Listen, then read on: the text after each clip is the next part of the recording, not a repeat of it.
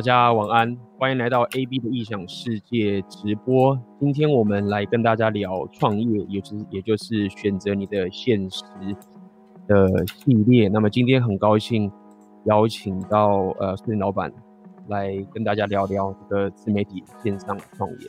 那老板最近过得好吗？就每天宅在家里看书。嗯，我知道最近台湾的疫疫情。呃，很严重，那哈几乎就是草木皆兵嘛，嗯，然后整个社会都是风声鹤唳的这个情形。那我人远在基辅，看一下大家脸书的动态，都可以感受得到。那么，当然在开始之前，要先跟大家讲个好消息，就是大家可以看到下面我的选择你的现实这个线上课程，目前正在特价中，到六月六号为止。那么这是一个来告诉你如何开启自己自媒体线上事业，从内容创作，从最开始到呃打造产品、制作内容、架你的网站，一条龙，从你一个人从头到尾拥有自己的一个线上事业。那么这也是今天我呃邀请老板来，因为我觉得也蛮巧的。去年我们五月份的时候，我第一次邀请老板到台北聊聊天。我记得是去年五月的时候嘛，那 那个不止聊聊天了，聊到聊到都快烂掉了。对，那讲超久的，十几个小时哎。对啊，聊了，我们一聊就停不下来了嘛。嗯、那么我觉得那次的聊天，我到现在印象还蛮深刻的，因为除了我这边有有跟老板讲一下这个自媒体创业的一些方法等等，那其实老板吸收的都很快，因为老板本身过去是实业家嘛，有创业的经验，所以。一听的那个融会贯通的能力就很快的，就是我我发现后来我们马上你就开了一个频道嘛，我记得那时候讲完之后我就说，哎、欸，那那个就就直播开始直播啦，那那个题目就不缺什么啦，那就可以开始了嘛。那么一开始一开始其实大家在呃做这个自媒体创业，其实说到底，呃比一般的实业家是容易许多。但是我必须要老实讲的是，呃，就我的观察，你要证明你创业啊，我自己周到的朋友等等的，至少都要有两年的打磨期。这包含我自己本身，呃，也有超过两年。我觉得我可能有三年都跑不掉。不啊，因为我最近在写稿子嘛，我还特地去翻你在 Catch 版的文章，嗯，然后里面有一篇我印象蛮深刻的，底下有人酸你说，哎，A B 啊，啊。赶快去找个工作吧，不要再过这种穷的要死的生活。哦、我不晓得你有没有印象，就是在、嗯、应该有，应该有在那个二零一九年之前，差不多是二零一八的时候。嗯，那时候你在上海嘛，弄摇摆舞嘛。对，没错。然后你很那个时候算是蛮高频率的在 Catch 版写长文跟回答问题。对，没错。然后底下就有人酸你。嗯哼。呃，其实我运气上好，就是。呃，有少数人会酸我，跟其他人比起来，我觉得当时我在 Catch 版，大概挺我的人其实蛮多的，也因为我我自己也知道我的那、哦、我的言论，他们被酸的更惨了，对，酸的更惨。那我自己那时候还是比较偏政治正确嘛，相相较于其他的 PUA 或者什么，因为你那当时主要讲 inner 跟旅行，你不太讲 PUA、嗯、比例啦，啊、以比例来说是比较小的。然后那个时候因为。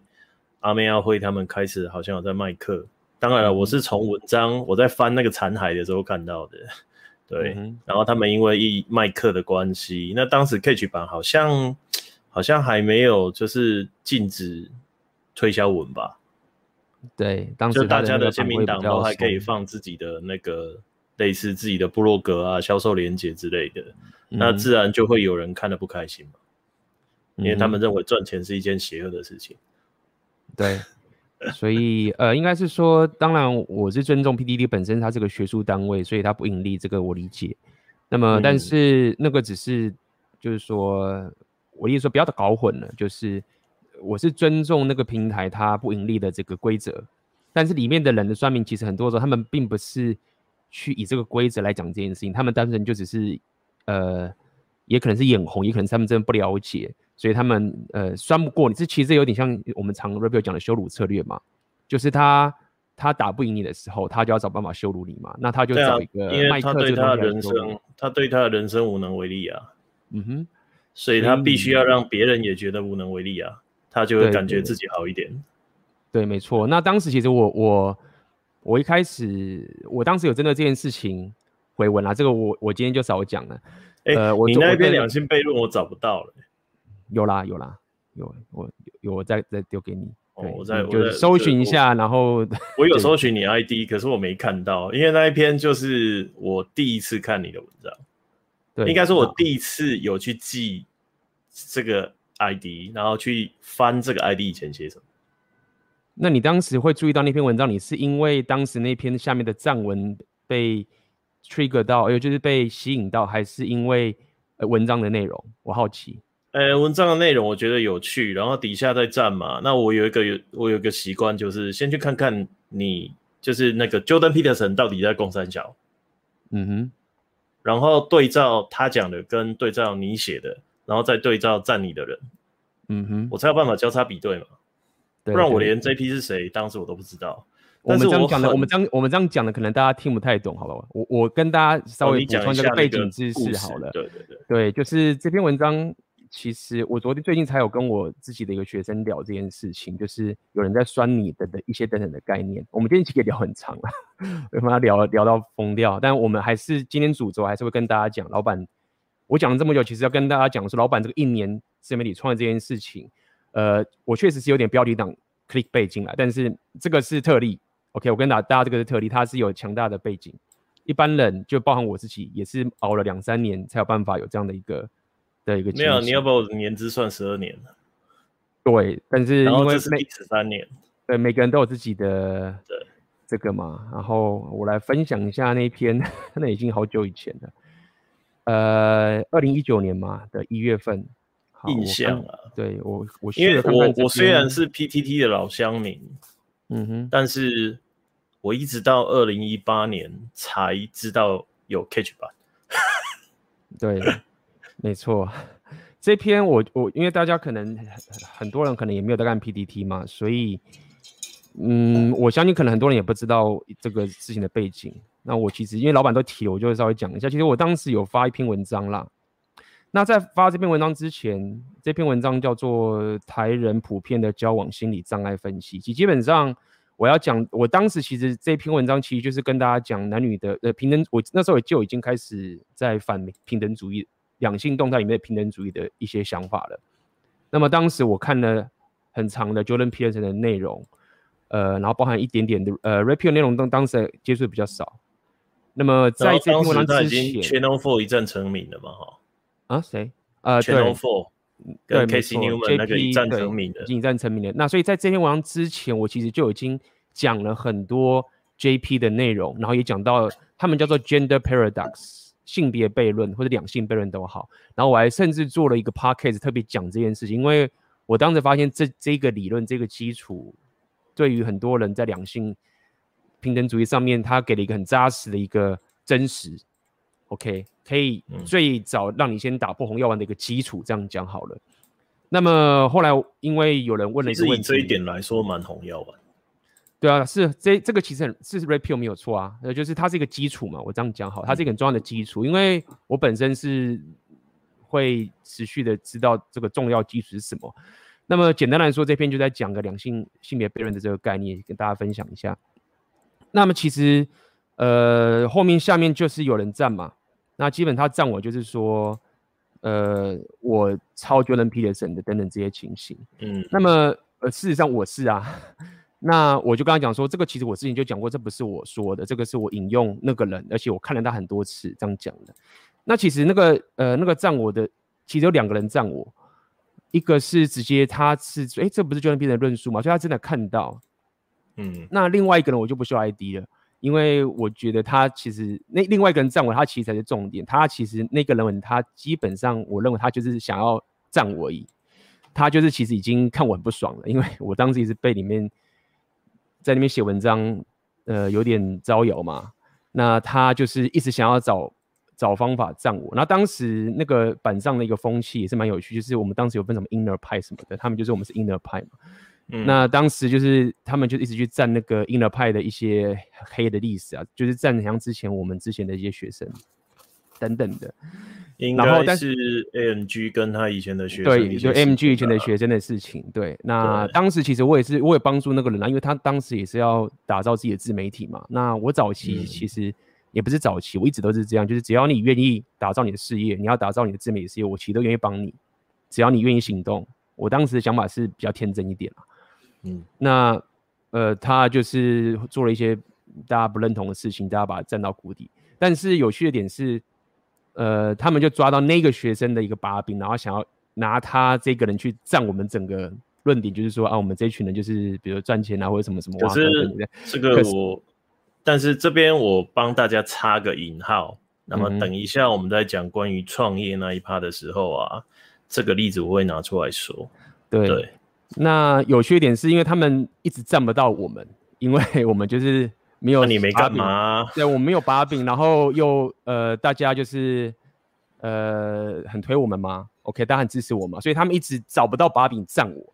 那那个人他有缺点是，他就忽然看到这个把柄，哇，忽然找到个机会了，然后他就想要占。那有趣点是我当然有看到，我不可能是傻子不看到。那我其实就是最近有跟一些粉丝呃，我自己的学生讲这件事，他们也开始分享文章，然后有些酸民啊，或者是这些占领的该怎么办？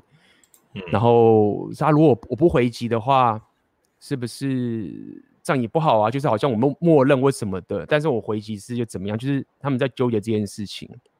那这我的看法，就是我不回击，其实不是在那边当好好先生，是大家了解，当你在做自媒体创呃创作的时候啊，你要知道你在玩什么游戏，你要知道游戏规则是什么。你的游戏规则不是去战赢那些想要去酸你的人，就是你你占赢他，其实你是输的。所以，当你站的那一瞬间呢，就算你会赢，他也你也输了，因为他没有什么好失去的。但是你有你有东西要失去，这是第一点。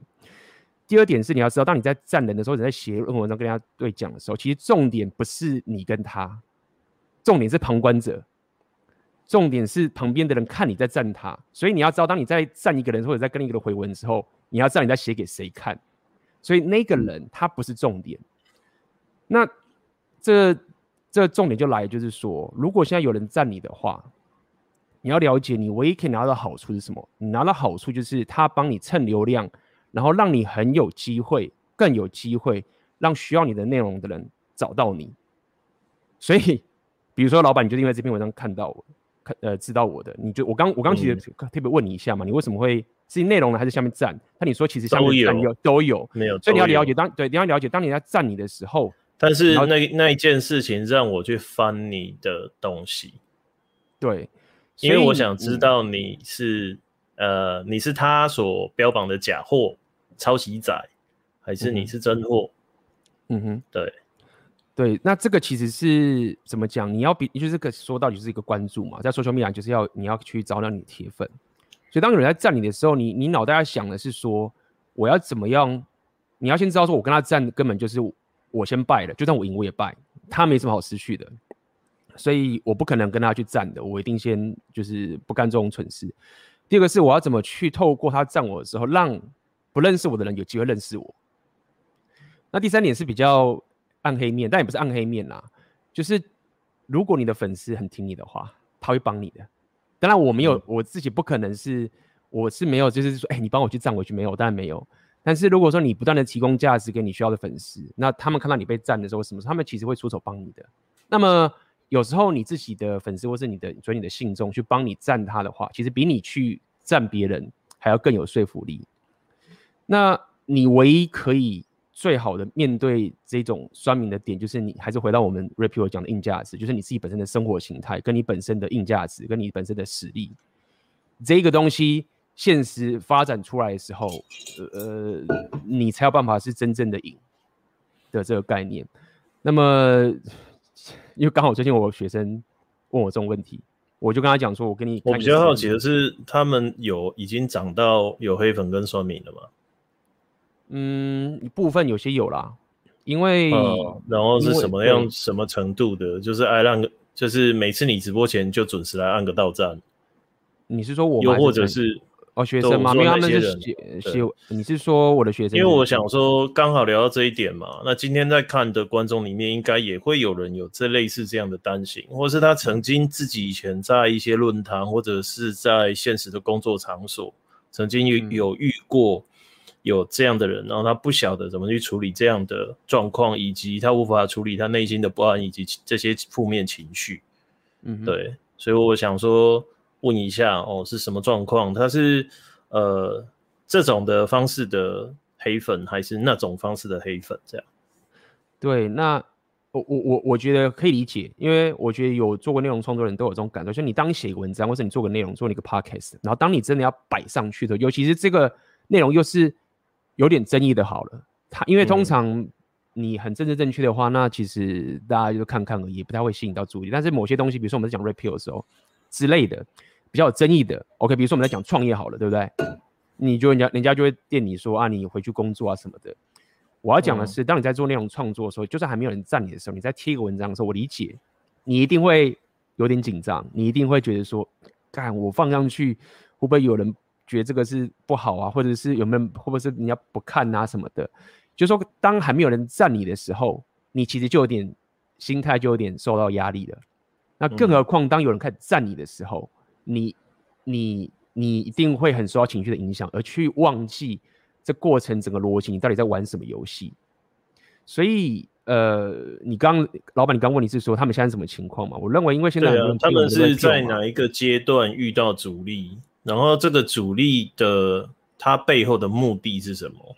因为我理解，因为我们聊了很多 repeal 嘛，那我也知道大家很多这些，我会觉得，这是我讲一下我的看法啦。为什么需要去理解这东西？嗯、就是。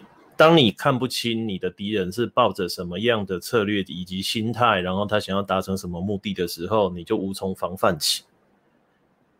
因为我现我现在是给那个就是很新手的人，或者是没有经验的人，给他们一点建议，就是说，你为什么会恐惧？因为你不知道对方要出什么招，然后你不知道对方要从你这边，例如说他是要来掠夺你的财宝哦。掳掠掳着攻，他是要破坏你的硬体，还是他要掠掠劫你的软体？然后还是他只是就是要打击你的情绪？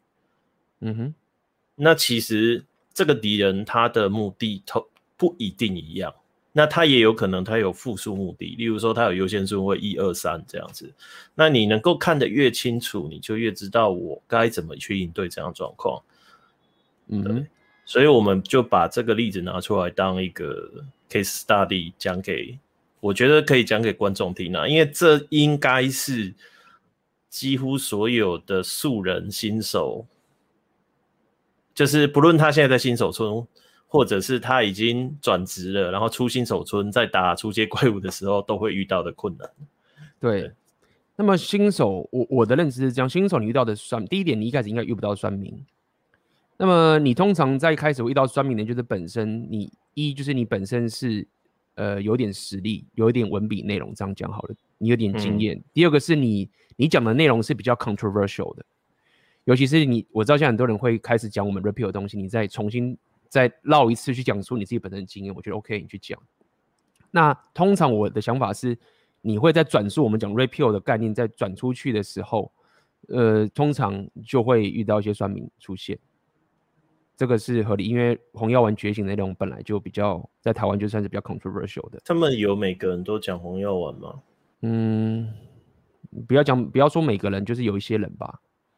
对啊。所以目前遇到酸民黑粉比例是以讲争议性话题，也不一定。学生之前没有，之前不一定，之前也有一些学生是，比如说教一些本身的技能啊，教语言的啊等等的。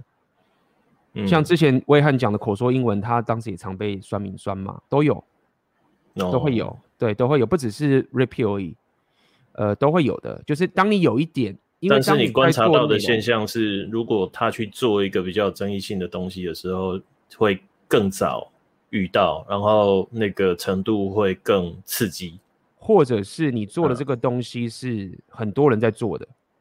然后、哦、已经有一些非常厉害的人厉害的人在做，然后然后重点来，重点是你又很努力的做着内容创作，因为你要了解，就是说，比如这样讲好了，很多人都会很强的技能，但是内容创作这个技能不是每个人都有的，我可以跟大家讲，是当你在做这个自媒体创业的时候啊，讲一个比较，你也不讲，你不要讲骗钱啊，就是说你的硬，你真正本身那个技术的实力啊很强哦，但是你那种创作能力很烂，你可能赚不了什么钱，你可能赚不多，但是说你现在硬实力不是最强，你就比如说八分强好了，或者七分都可以，但是你的内容创作能力超强的，你会赚爆。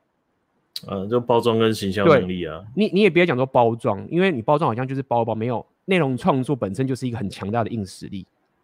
你要把你要把内容创作讲讲上是一个对，那这个就是很多人的盲点，就是说他们认为那个东西是骗人的，然后硬实力才是真的，但其实错了。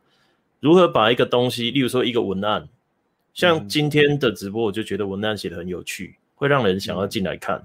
嗯哼，对。那其实写文案是一件很累的事情。他不是随便写写，观众就会买单。对啊，对。那很多人会忽略这个，他会觉得是，例如说，啊，我的产品就很棒。例如说，我烤烤这个蛋糕很好吃，啊，它就很好吃啊。你只要吃一次，你就喜欢。可是问题是你外盒包装不好看？没错，所以，所以，所以，所以那些人会酸。因为刚回答你问题嘛，那酸的点是他觉得说，哎、欸，这个人他没有那么厉害，然后他做了这么多的内容，然后他教的东西又不是。最屌的，或者是他可能有些小错或者什么之类的，那他不爽他就会电。那他要他想要弄，他只需要留言一下，他就可以电了，嗯，对吗？那就是这样，就是很多，然后有些人可能是会好心的告诉你，也是有。那么我常跟大家讲，就是说，其实你你在做这个内容创作的时候，当你拼命的产出内容的时候，你就会遇到这些。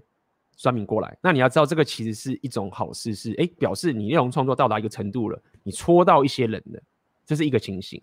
那当然，我不会要你说你就是怎么样，我不会要你说你就是忽略这些建议，我只是告诉你说，你要知道你现在在什么样的情况，你并不是很糟糕，你现在正在进步。那这个我们就不要讲太复杂，就是说你在分享你内容的时候，你还是继续成长，就会包含我在分享我的内容，我还是继续成长，我不可能还停留在跟去年的我一样，所以你本来就是一直前进的。那这个我觉得再多扯一下一个概念，就是说你不用是最厉害的就可以做这个事业，为什么？因为如果你这样讲的话，我每次都举这个例子嘛，那只要你是篮球教练，我就说你不能教篮球，为什么？因为你没有 Michael Jordan 强，对吗？那你说任何东西，我都说你不能教，为什么？因为有人比你强，你不是最强的，所以你你不用是最强的才能教人。所以重点是在于说，你要可以找到你能教的人，这是一个重点。而且你是一个人，所以你并不需要有很多的人。就我们讲啊，你不需要很多的客户，你就可以生存。就像老板，你看你 你的你的 YouTube 的订阅者一千五。对嘛？你你现在有到两千多了，一千多而已。你现在去跟所有的 YouTuber 去讲，然后你跟他讲说，我现在一定是一千五，然后我现在可以当靠这个全，几乎可以到可以算全职的吗？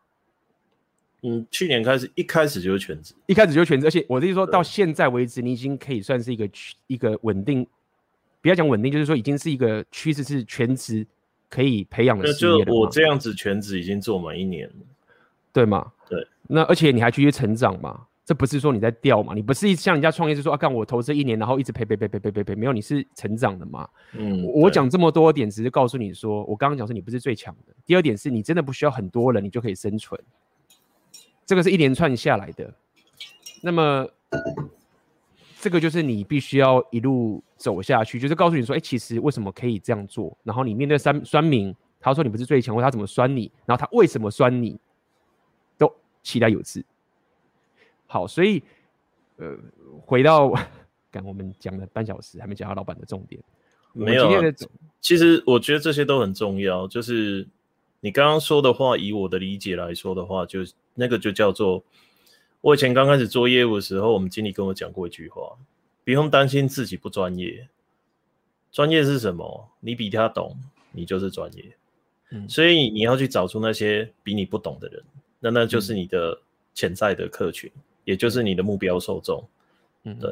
然后再来就是情感上的连接，很多人买东西其实不是因为你的东西很好，是因为他喜欢你，嗯哼，对。那你只要能够让他喜欢你，然后那个喜欢不是虚假的，就是你不是为了，因为像有一种人做自媒体会做到最后会就是精神心理压力会太大，就是他在镜头前面扮演一个不是他，然后他试图透过那一个创造出来的角色跟人格去吸引人，但是那个东西跟他的反差太大，而且那个东西可能吸来了他无法承受的仇恨。嗯，对，因为我最近看了一部公司的纪录片嘛，叫做《为为寂寞在唱歌》吧，里面就讲到那个小玉的那个他的一个自媒体经营策略。对，那我还蛮推荐，就是说，如果你对自媒体哦，你想要多了解一些面向的话，你可以去看看那个策略，然后去思考那个策略是不是你想要的，跟你是否愿意承担使用这个策略背后带来的。代价，对，嗯、那但是选择现实使用的策略跟那个策略是几乎是对极的，几乎是南极跟北极，对，嗯、那大部分为人所知，包含之前九妹有一个非常红的，应该是 TED 的演讲吧，还是类似 TED 的演讲，嗯，讲 YouTube 进入饱和，你会发现他们的思维跟选择现实思维是非常不同的，嗯，对，那如果你采取那样的思维，你就变成要跟那些人竞争。可是，如果你采取选择现实的思维的话，你是跟自己竞争，嗯，你变成不是跟别人竞争，你只要比昨天的你好就好了。然后另外一个是你还没有创业前，你会没有办法理解一件事情。现在很流行 VTuber，自媒体创业者很像 VTuber。这个如果你有研究过日本的实体偶像，你就会知道一件事情：观众希望看到他支持的那个偶像从一个不红的。默默无名的小角色，哦，跑龙套，然后逐渐成长、茁壮、发光发热，最后变成大明星。他们想要那一个参与感，所以他们会一直支持你。嗯，对。所以，当你觉得你现在很烂的时候，当你觉得就是说可能只有一两个人支持你的时候，你如果可以看到未来，你才能够知道，就是说，你如果跳过这个过程。你就没有那一段东西，那这就是选择现实里面非常重要的概念——铁粉。嗯，因为他们想要跟你一起成长，所以你现在反而不可以太强。对，对啦，其呃也也你也是可以强啊，只是说你你不强的时候，你你你还是可以打造的。是啊，打造起来的。那呃，确实是这样子，所以这条路其实不容易，但是它其实很符合我的频道，或者是我自己一直在跟大家提倡的东西嘛，就是你就是，其实我觉得一般人也没有像我们有这种创业的这种冲劲，或者是像我们这种就是会想一直提升往上走的概念嘛。所以没有，我蛮废的。哇，老板竟然又变废，是不是？我我我从开始创业到现在，我都一直觉得我蛮废的。嗯 我等一下会跟大家解释为什么我觉得我蛮废的，可是我必须说，我觉得我可以做起来的原因，就是因为 我废。到底是多废了？来，待会告诉我一下好了。超废，好不好？超废，是不是？OK。那呃，所以所以这个这个，今天我们就要跟大家聊聊。其实我今天想要问问看老板，就是呃，从去年这样到一年嘛，那么。呃，算完整一年了，五月四号嘛，然后我去找你的时候，好像是五月一号还是五月二号的。对对对，然后第一次直播就好像两，我记得三天后吧。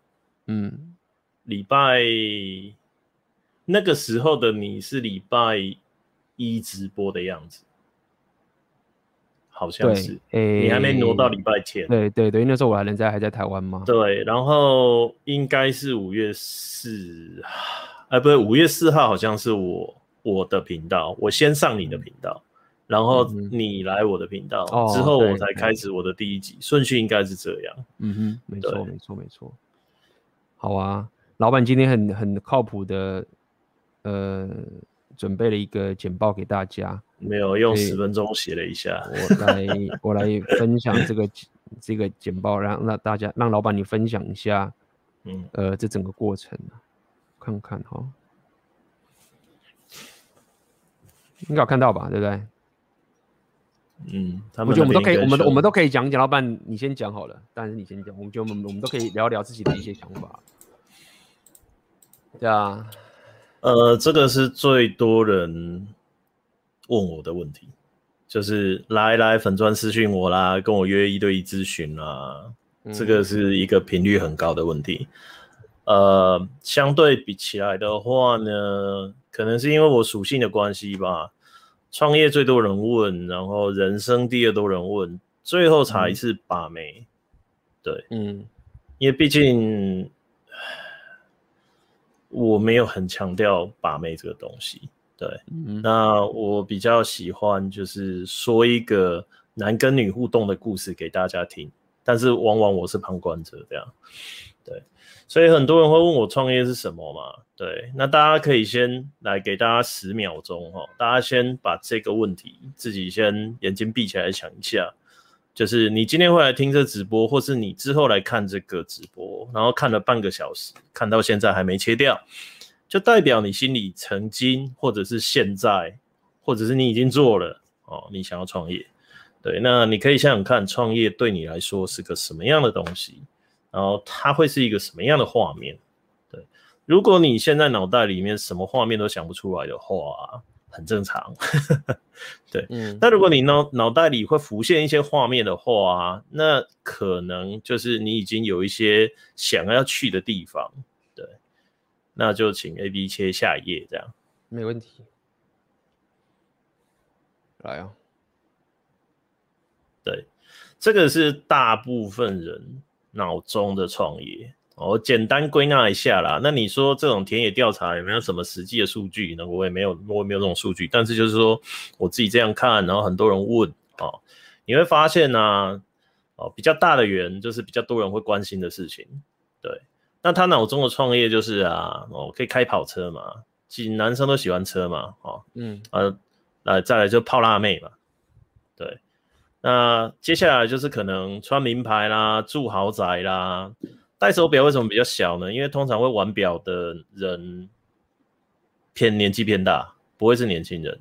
那会一开始想要迈入创业这条路，不想要上班领薪水的年轻人来说，通常他们比较不会想要戴名表。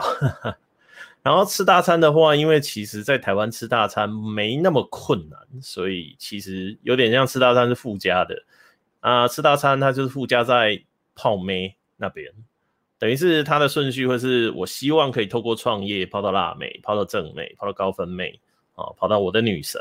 对，因为他以前瞧不起我嘛，那我现在发大财。然后再来就是他可能会觉得啊，又酷又炫啊，酷炫屌炸天。那有一个很重要，就是他们会觉得创业很自由。但是啊，这边我要跟大家说的就是，当你如果哈，如果刚刚那十秒钟你眼睛闭起来，你想象的创业是这些东西的话，那我要告诉你一件事：这些东西呢，它是不是创业的一部分？是，但是它是创业的结果，它不是创业的过程，也不是创业的缘起。嘿，对。实际上你在创业的时候。你会面临的东西是这样哦，员工薪水哎、很高，从我创业的时候，那个时候员工薪水啊，一个小时七十几块，到后来最后一年一百六，还是一百五十八，反正差不多是那个金额，你就可以想象在短短的十二年之间，那个时薪涨了差不多是 double 再多一点，那。同样请一个人一天八个小时，你付出的成本是两倍，但是呢，在这些年之间呢、你的产品售价可能只涨了百分之五到百分之十五之间，你很难就是能够做到，就是把你的产品从十块钱变成二十块，然后五千块变一万块，这种直接涨一倍很难。对，除非你的产品有特殊的稀缺性，但是大部分的创业贩售的商品都是。它都是承受市场，然后有大量的竞争者，那甚至就是已经有资本规模在那边，所以你很难在定价上面去突破整个市场默认的那个售价。对，然后再来呢，房租哦，房租这个应该最近大家非常有感。昨天有人问我啦，就说就是他看到附近的居酒屋，因为房东坚持要收房租，所以只好收起来了。那最近的疫情的关系嘛，导致餐饮业压力非常的大，没有办法做内用，对啊，只能做外带。那等于就是说，右边那个软硬体成本啊，也就是你的装潢啊、水电那装潢那些东西，全部就是直接变负的，因为你回收不回来。但是以会计账的概念来说，你每个月都还要做折旧，对，所以你每个月账做出来一定非常的难看，那你也完全没有办法跟股东交代。那股东要在这时候拆伙的话，你就会面对就是说，好，那资金缺口我要去哪边补？那我真的要补吗？那房东还要继续跟我收房租，我干脆收一收算，对，那我就遣散费给了，对，那那个就是右下角的天灾，也就是所谓系统性风险，那个是你没有办法。那个你再睿智的人都很难去避免这种系统性风险，这就跟天天空掉一颗陨石下来，然后恐龙死光光是一样的东西。对，那其他的，哎，我税金弄了两个，你就知道税金在我心中占有多大比例。对啊，对啊，就是缴税的时候，就是你你在做生意之后啊，你的基本哦，假设你是成立一个行号的话，行号的营业税基本就是五趴。那五趴的缴完了之后，你要把那些东西全部扣掉，然后扣完了之后呢，你要再去缴你的个人综合所得税。保守估计，你一年缴出去的税至少是十六 percent，也就是说，你可能领上班族的薪水，却要缴十六 percent 的税金。但是如果同样的薪水是你去上班的话，你说不定缴连六趴都不用缴，因为你把抚养啦，然后个人扣除额啦，哦，这些东西扣一扣。其实搞不好不用缴那六趴，也就是说你硬生生跟要多了十趴的税金。那、嗯、你要想哦，你一年赚六十万哦，啊，你就要缴六万，额外缴六万出去哦，这是一个很可怕的金额。对，那劳健保也是很多人会忽略的东西，嗯、因为我们平常在外面上班的话，你劳健保呢，呃，我当时帮员工缴，我们是政府一层嘛，雇主六层嘛，员工三层嘛，好，一六三下去比例下去分配，现在应该没有变了啊，对。那也就是说，你现在每个月缴的劳健保其实是雇主劳健保的一半而已。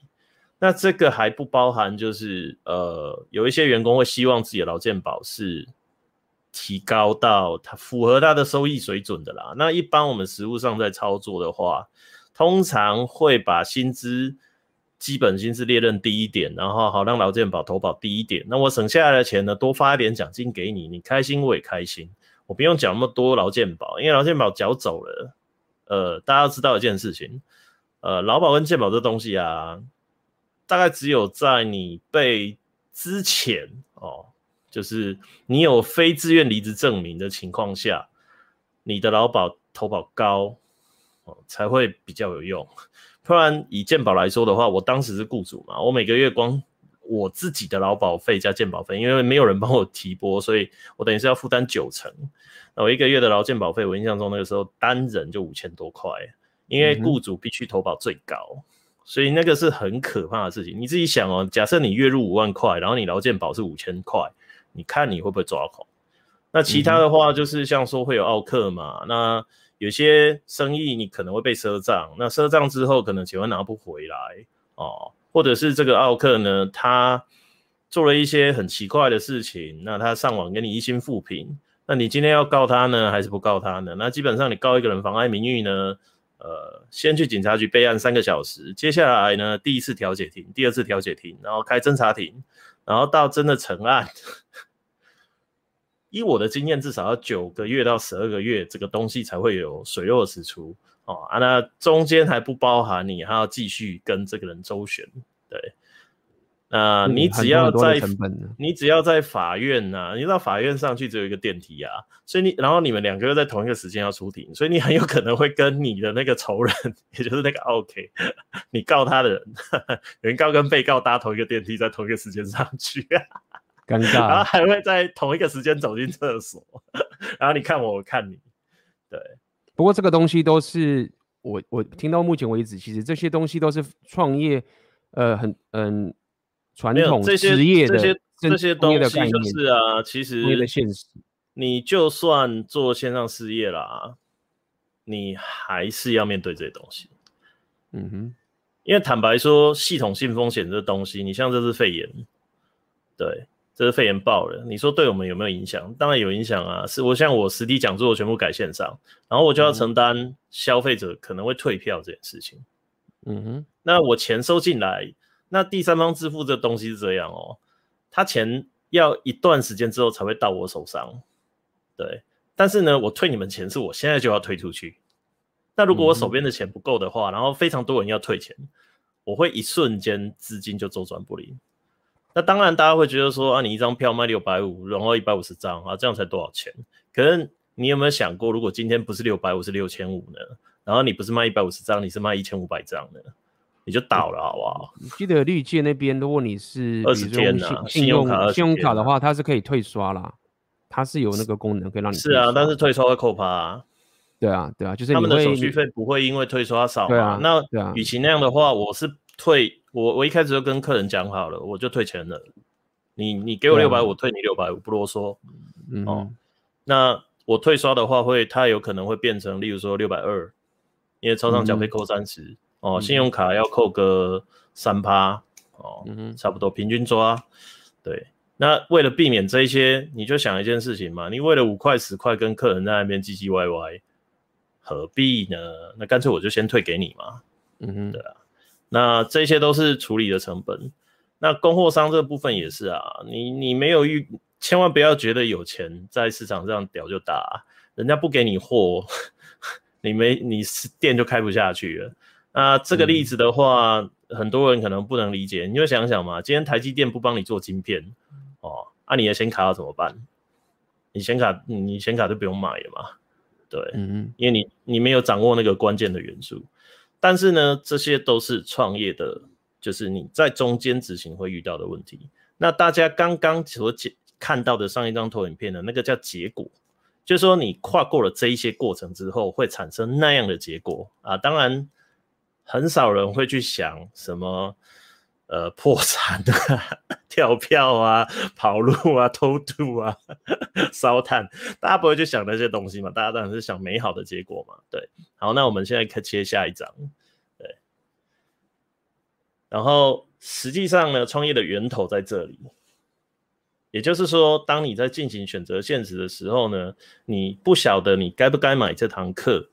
那或者是说，你不晓得买了这堂课之后，我该如何去检核我自己在创业的过程中，我在做自媒体创业过程中，我可能欠缺什么条件，或者说我需要强化自己什么样的能力？对，嗯哼。那第一个就是我们刚刚讲到的，会你会有酸民黑粉，好，酸民黑粉呢是你的成长指标，你要先用这个角度去看。如果你用错误的角度去解读，认为就是这些酸民黑粉他在攻击我。他在否定我，我是一个很烂的人。那你的情情绪强度就有待加强。那情绪强度越强的人，你越能够，通常你都是越能够用正向的角度去解释一件事情。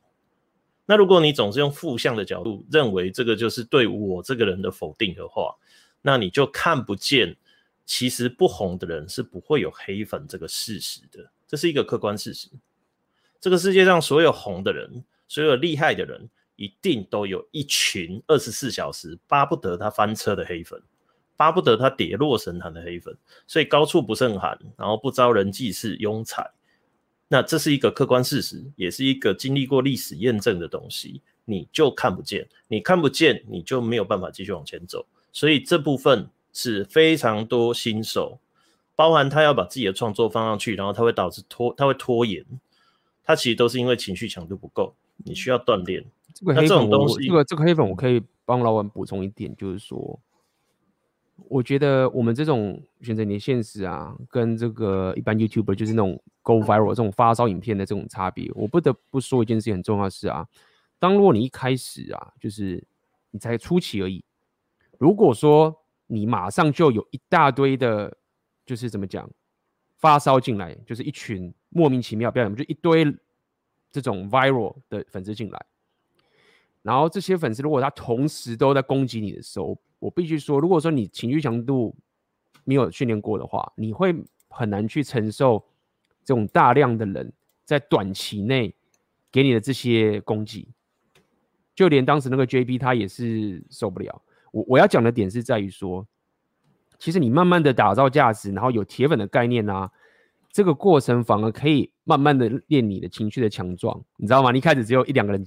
占你三个人，他不会是一群人这样占，对，不会不会是太强大的那种对手，不会是太强大的怪。然后，但是呢，你的铁粉又对你很很铁，其实这个是比较好，因为如果说你都是一些一些这种路过粉这样讲好了，然后也也一群人就是开始狂攻击你的话，你可能一开始你就爆炸了。也就是说，你慢慢练，你不要一开始就直接跑到那个 boss 级或者是那个鬼鬼地方，然后你就爆炸。然后而且可怕的点是创业的时候你要面对很多情绪强度的压力嘛，嗯、你会发现说，如果你一不小心，你可能真的会忧郁症，什么都有可能，这个是有机会的。所以，所以我想讲的点是在于说，其实少少的粉丝跟铁粉，然后帮助他往前走，这个其实是很扎实的。然后这个现实也告诉你，就是你自己看我们本身的粉丝人数有多少，就可以知道说，其实我们是在一个稳扎稳打的一个地方。就算有人赞我们，也不是一群这种暴民式的这样淹过来，那你就可以有这个阶段性的成长，这个这个情形。好，给老板继续讲。然后再来就是啊，呃，大家可以看到嘛，无中生有，无中生有是什么？其实那就是概念跟想法啦。对，你有没有概念？你有没有想法？还是你都只想抄？如果你在做创自媒体创业，因为尤其是自媒体创业，很多时候，因为实业它这部分啊，加盟体系这个是行之有年的，然后非常多人都会本能的想要去加盟，对。但是你如果去观察加盟的话，你会发现加盟的失败率其实很高，因为毕竟呢，加盟体系有加盟体系的立场跟想法，他们想要赚钱。对，那在赚钱的过程中呢，会不会跟你产生利益冲突呢？其实往往是会的。那，非常有名的例子就是以前红极一时的鲜芋仙，那现在几乎都已经不见了。当时呢，很多加盟鲜芋仙的加盟主，他们就曾经。抱怨过，就是说一样一模一样的东西，为什么跟总部拿比我自己去跟工厂拿还要贵？哦，这就是利益冲突。对，所以如果你一开始没有，但是呢，我还是会建议你先，当然一开始我们先从模仿做起。可是有一个非常重要的东西，你不能忘记，就是说你现在在模仿别人，你还不是你自己，你总有一天要走出自己的路的。那如果你想要完全跟着，就是有点像现在什么题材红，例如说外国人吃臭豆腐的反应，外国人吃大王麻辣干面的反应，然后你就跟着一起去拍大王麻辣干面，不是不行，但是你们你必须用一个全新的角度去诠释吃大王麻辣干面这件事。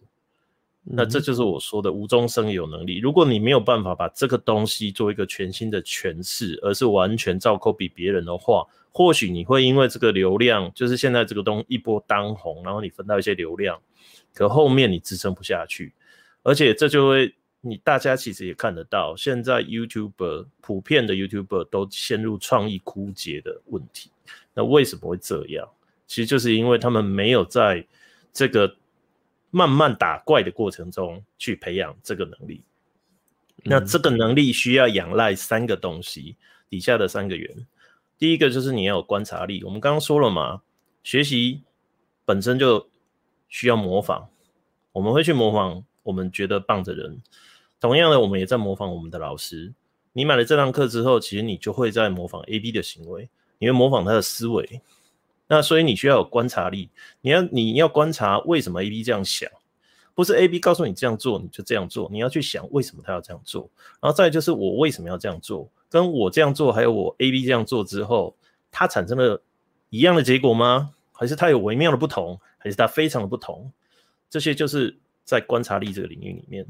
第二个就是你要感受力，感受力这个东西比较抽象啊，就是说。你在创造一个过程的东西中，你自己有没有从中感受到价值？对，那你你如果都没有办法感受到一个东西好或不好的话，那我们用世俗一点的说法叫品味、鉴赏能力。哎，我今天拿来三罐酒给你盲测，然后你喝不出所以然，然后你今天说你要做威士忌评比的自媒体频道。嗯，你觉得办得到吗？当然是不行嘛。对，那你不能瞎掰嘛，因为你瞎掰的话，人家真的听你也讲推荐的，然后去买那支酒回来喝啊屁啦，根本就不是你讲的那样。对，嗯，举举个简单的例子啦，有话的那个信誉很重要了。对，你说像艾雷岛的威士忌，哦，大家想到艾雷岛什么消毒水蒸露丸，然后非常重的泥煤味，然后很臭，然后非常辣，对。那像这些东西啊，你当然可以用背的。可是如果你在背诵的时候，你自己是无法感受到这个东西的话，它会导致你卖的产品变得不真实，对。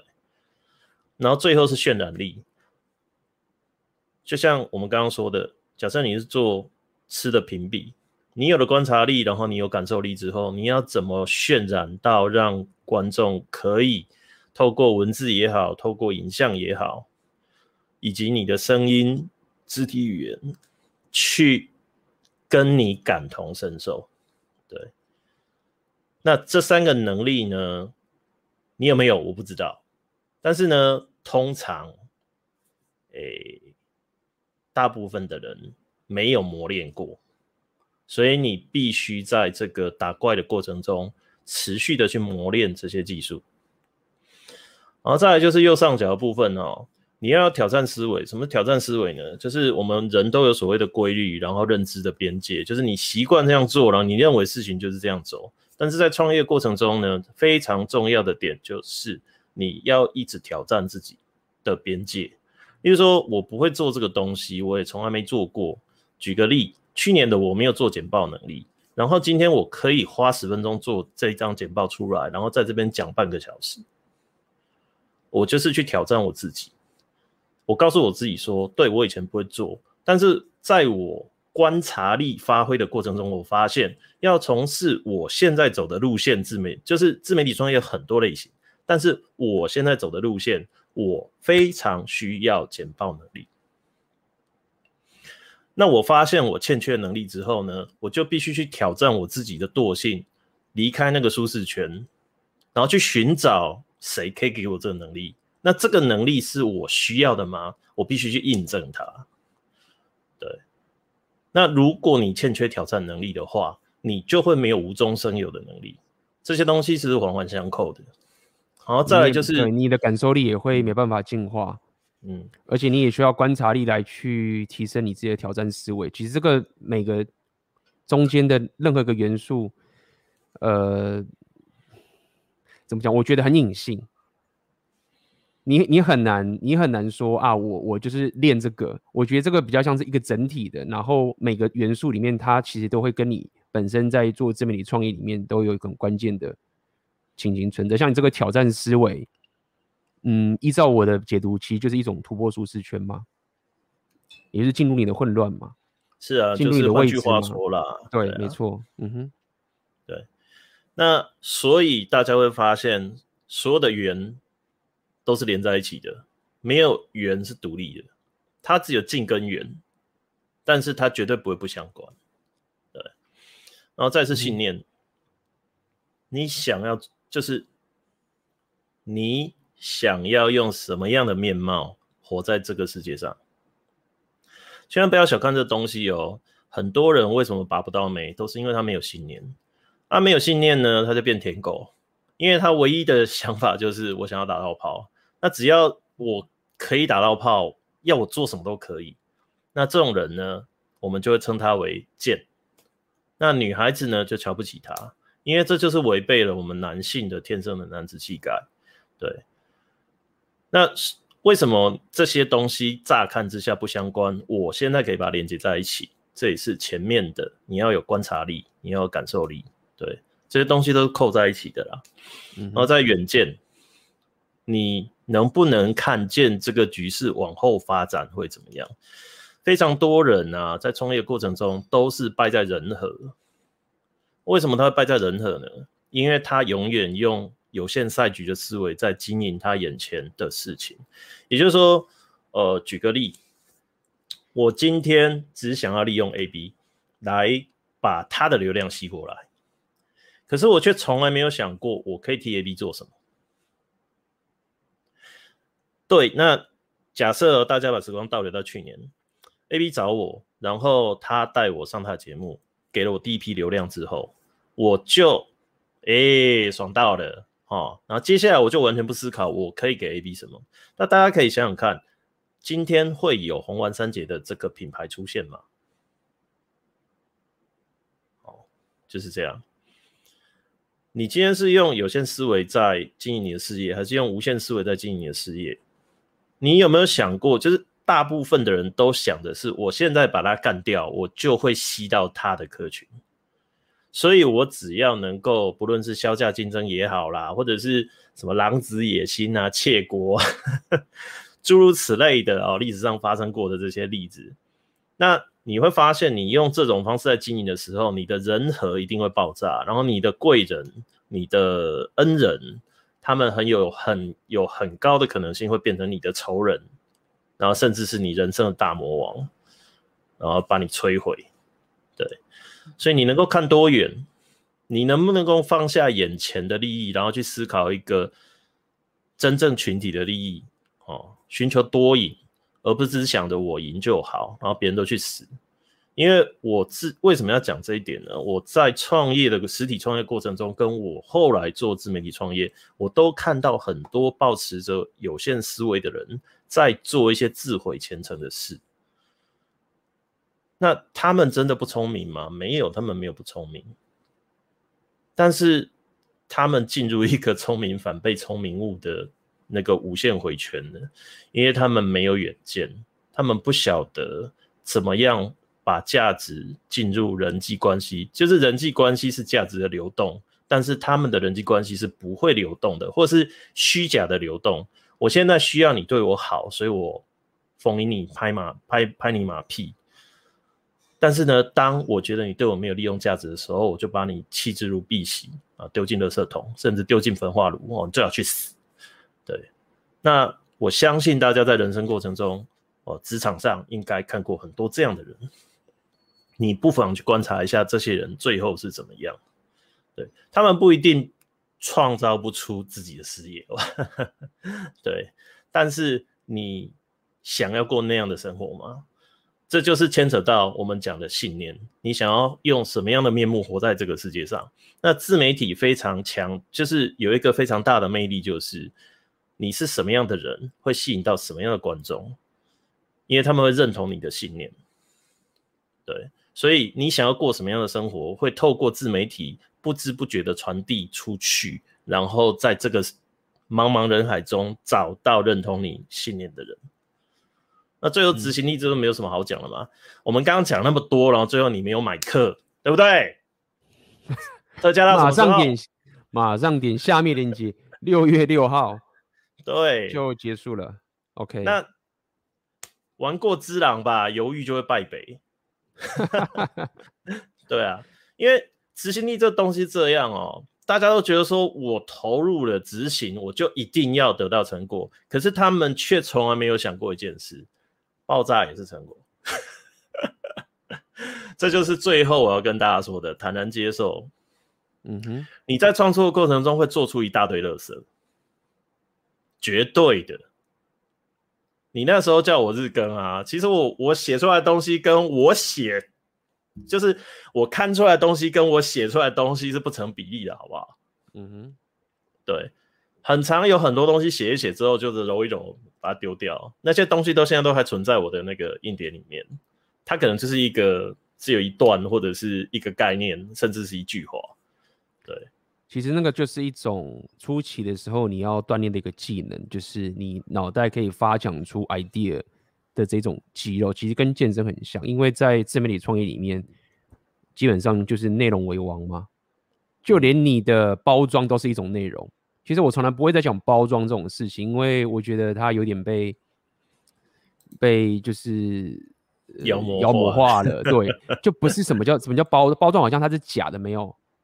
就是如果你可以发现说，电影产业一个电影里面它动用的几乎可以，我听说电影产业是基本上可以是整个人类各种产业里面动用最多资金的一个产业。那意思是什么？意思就是说，电影产业的一个说故事的方法，它其实最触动、最可以影响一个人最深刻的心理状态的一种东西。那你说它是包装吗？我反而觉得。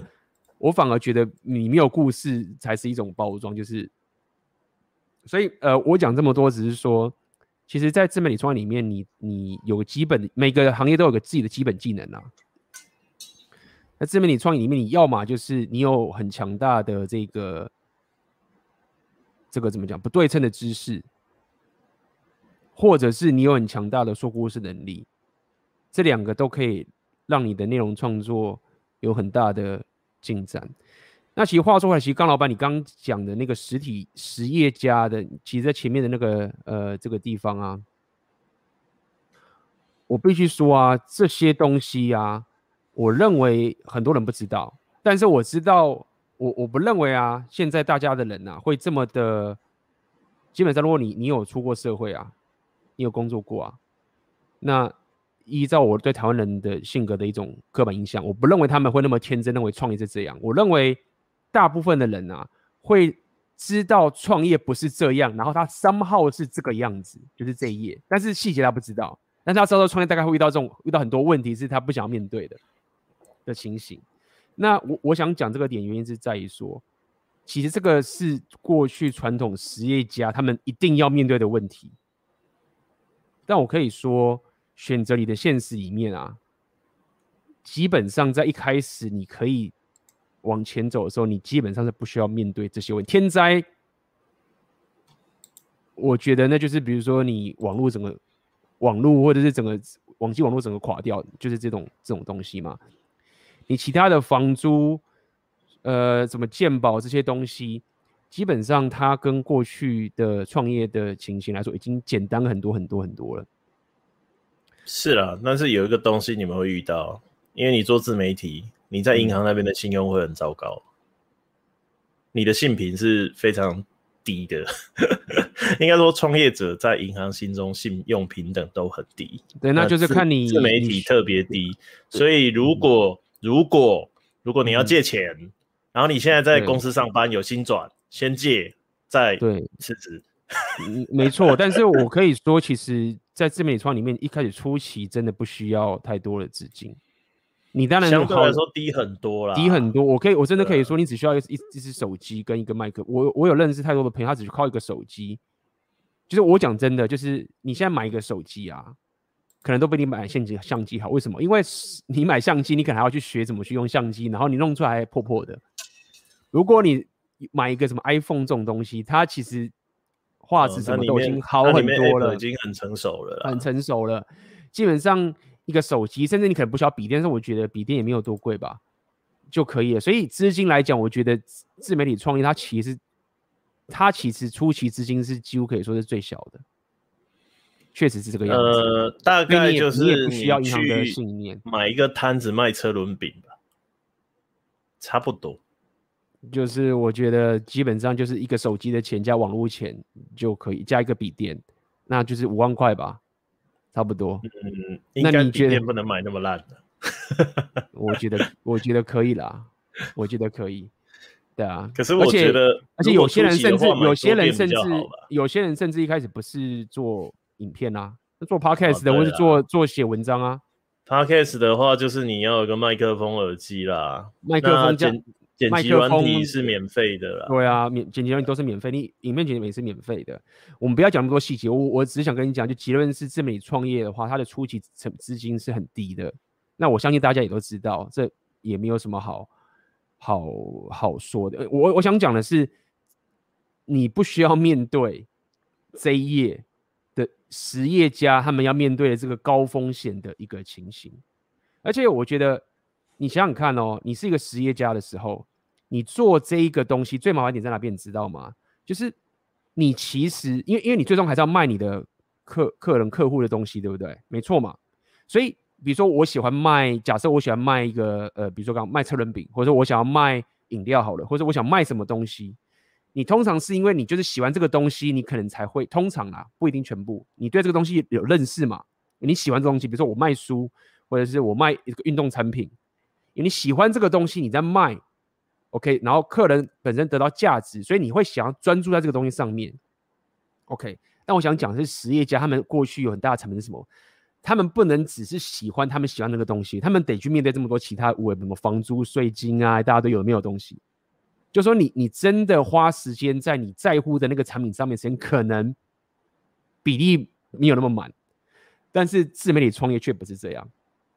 自媒体创业基本上相较于过去实业家，你确实是可以花更多钱专注在你在乎的事情上面。第一点，你光人事，你光不用管员工这件事情，你光不用为你股东负责这件事情，你想想看，你要去跟他跟股东要钱，你要干嘛？你要做简报，你要去说服他，你还要去弄他。不用跟股东要钱，你跟股东开月例会就好了。对啊，你你光要做这件事情，你知道你可能一半以上的时间，因为我之前也创业过，跟朋友一起啦，不是自己。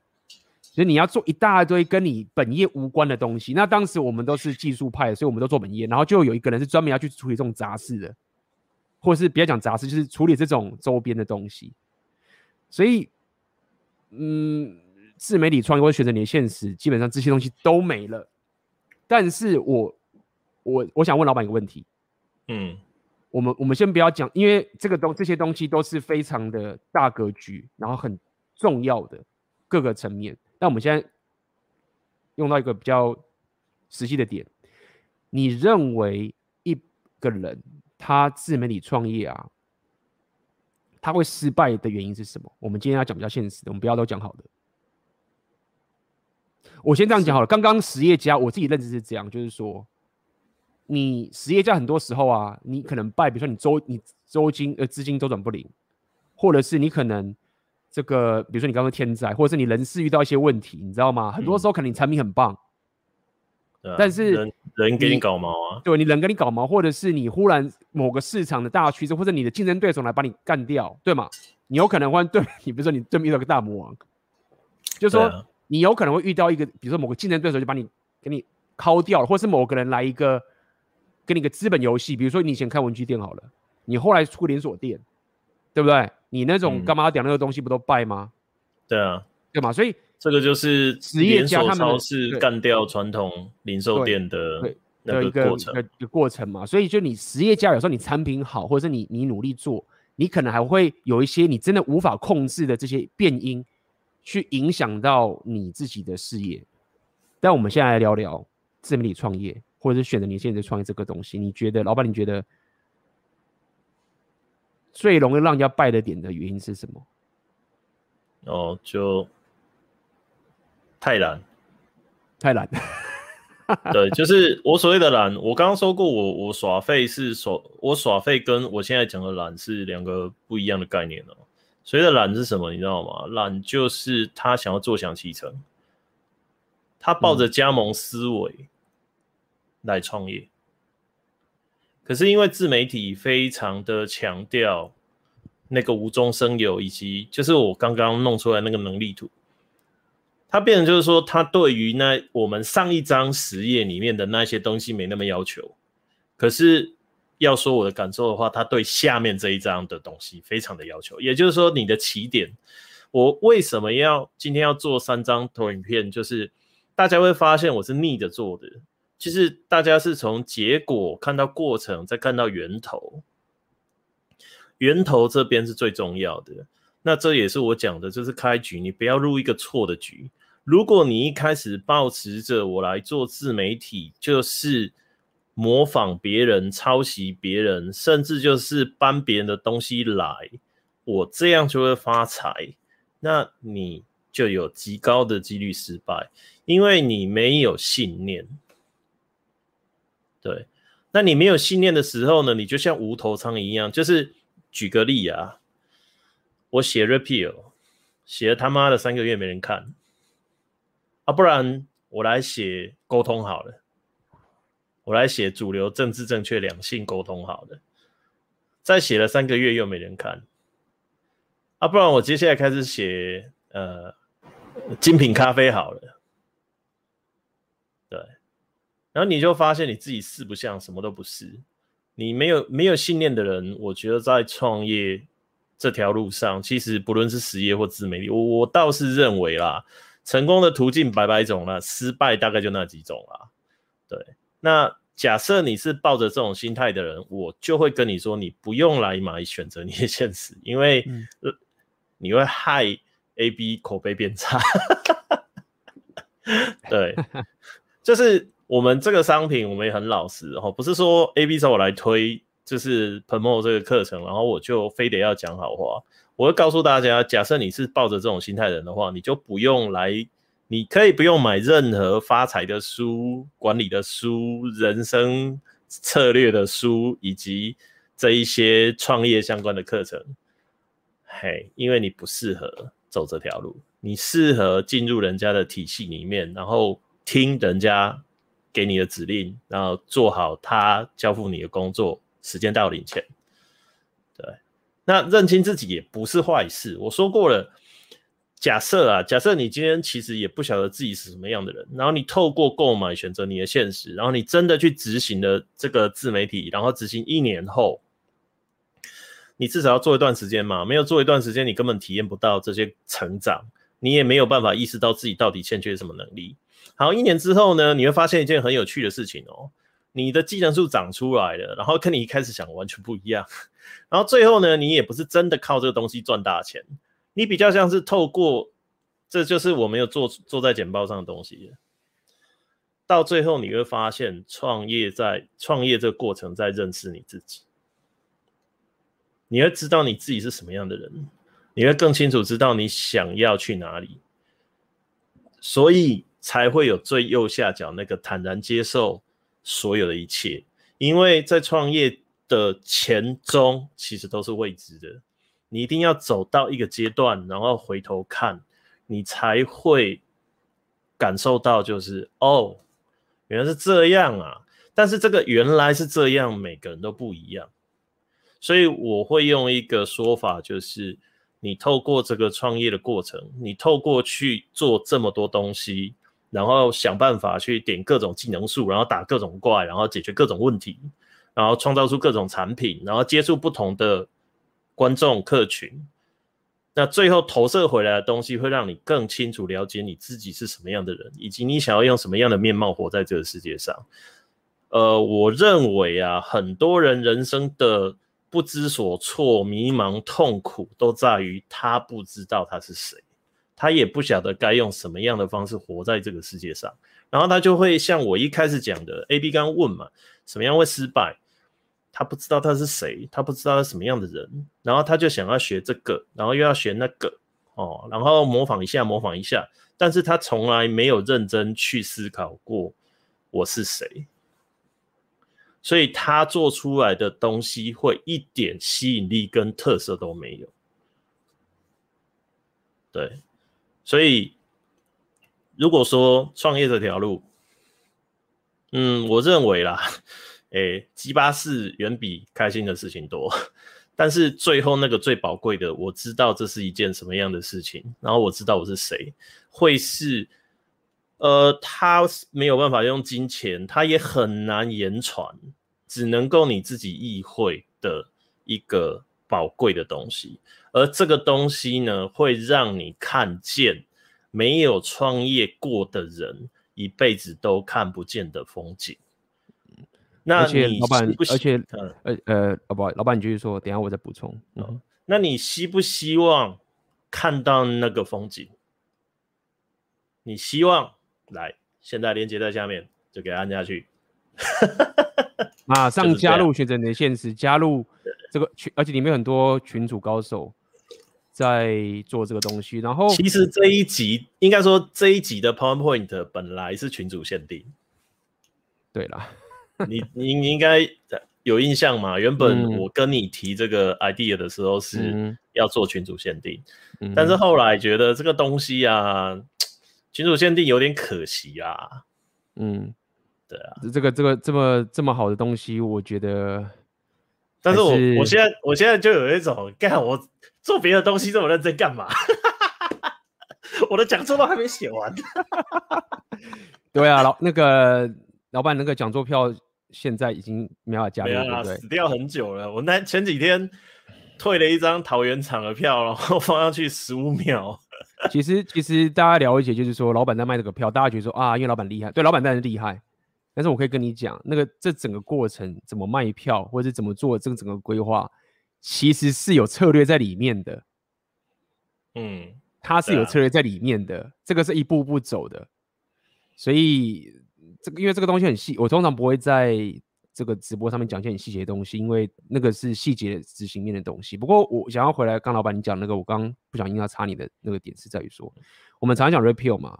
你要了解说我们的信念，至少我的信念是这样，我觉得很简单是，我们就要往顶端的那一群男人的那个地方走，百分之十、百分之五、百分之一的那个地方走，就是这样。就是我们聊这么多 rapio 啊，你你如果自己的本身的价值，或是你的竞争力，或是你的职业什么都好，你整个生活形态，你还是很平庸的话，那你听 rapio 就只是自爽吗？对吗？合理吗？那我我能跟你讲的点是在于说，我真的没有，我现在没有找到一个比选择你限制的这一个这一条路径还要更快的方式达到那个顶端男人的境界。就连我过去干过交易员跟这个工程师，我都觉得办不到。包含最近我在这边又认识一个台湾的朋友来这边，然后他他是很屌的，我他就是。也是这种科技业的顶级主管啊，怎么待过那种腾讯啊那些地方，但是他就是得九九六啊，九九六就是，诶，他们大家都知道嘛，就是你一个礼一个礼拜工作六天啊，然后你要听公司的这些做的东西啊，就是我自己本身自己的学习，帮我看到其他人的成万例，帮我自己抓的朋友，我真的。找不到比选择你的现实还要更有机会、更快、更可以靠你自己，然后你几乎可以抹杀掉大部分过去实业家创业的各种原因的这些情形，还有更接近的一个方法。然后它本身又可以是你的副业，又本身又也是你的主业的一个情形。所以其实其实很简单呐、啊，你就想一般职业哪有办法练这些东西？对啊。然后有些职业顶多练这个这一这一张图里面的两三样吧，也是啦，对啊。那么，啊嗯，对啊。那么其实，当你有这样的一个掌控能力的时候，很多人讲说啊，我要怎么样有自信，我怎么样可以保保持框架？就是说，你要知道说，当你的生活现在这么屌的时候，你怎么可能你会失去框架？都是都是怎么讲？就是你自己有点。有点不客观啦，就是你你懂我的意思吗？你自己就是老板，那你自己可以做这些决定，你本来就会有这样的一个框架。好，那我觉得就是他们没有信念了。对啦，那那其实呃，我们也讲过了嘛，就是我们在说我们在帮人的时候，你你本身要有自己自己本身你自己要先想要，这个是我们没办法帮你的。包括老板当时要做这个事情是。老板他本身有自己非常强信念，不是我告诉他的，也不是我告诉他，本身就有自己想要的东西。那我只能在这个情形下面告诉他说：“哎，你这条路可以达到。”哎，我记得那时候老板，我们就是在第一次聊天的时候，我就跟你讲嘛，我就说，就是时间问题而已啊。就是呃，比较像就是我已经打定主意要爬这座山了。对啊。然后我去那个 AB 旅行社，然后买，哎，我我就问你啊，爬这个山要准备什么器材？嗯哦啊，通通给我，然后我就去爬了。对啊，大概这种感觉。然后我们还真的去爬山嘛？对啊，真的去爬山。我真的去爬山，然后你背了一大堆器材去爬山，好一样，超好笑。然后老板确实器材是买比较好啦，那工作起来比较方便。毕竟你这就是你当过老板，所以你当然不想要像可能小朋友这样子，还要像背包客这样干嘛？那我本身是就。软硬体都买正版的啊，光这个就差很多啊。嗯哼，我没有用免费软体嘛，对啊，嗯、啊，我是买正版付费软体啊，光这些东西就差很多了。对，那它确实会让你方便许多，但是用起来就很爽啊，用起来很爽。但是老板你也冒了很大，闹了，别不要跟你过去实业比，就是跟一般人比，你冒的风险也稍微大，你资金就先吐出来了嘛。也还好诶、欸。对啊，所以、就是、如果是一般上班族有存有存一点钱，其实都行，都行。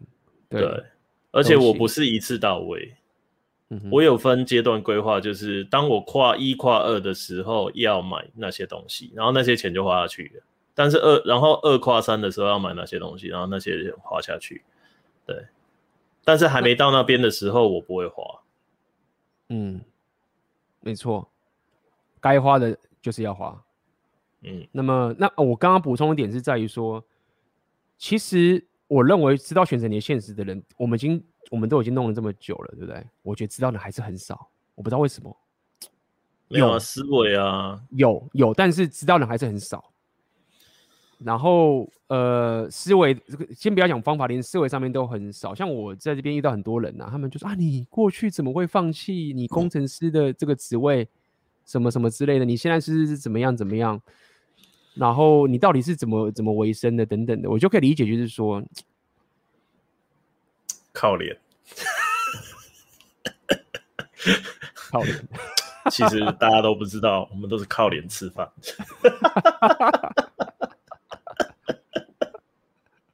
在家靠一张嘴巴吃饭的，哎、欸，这个也是实话啦。对，这个也是实话了。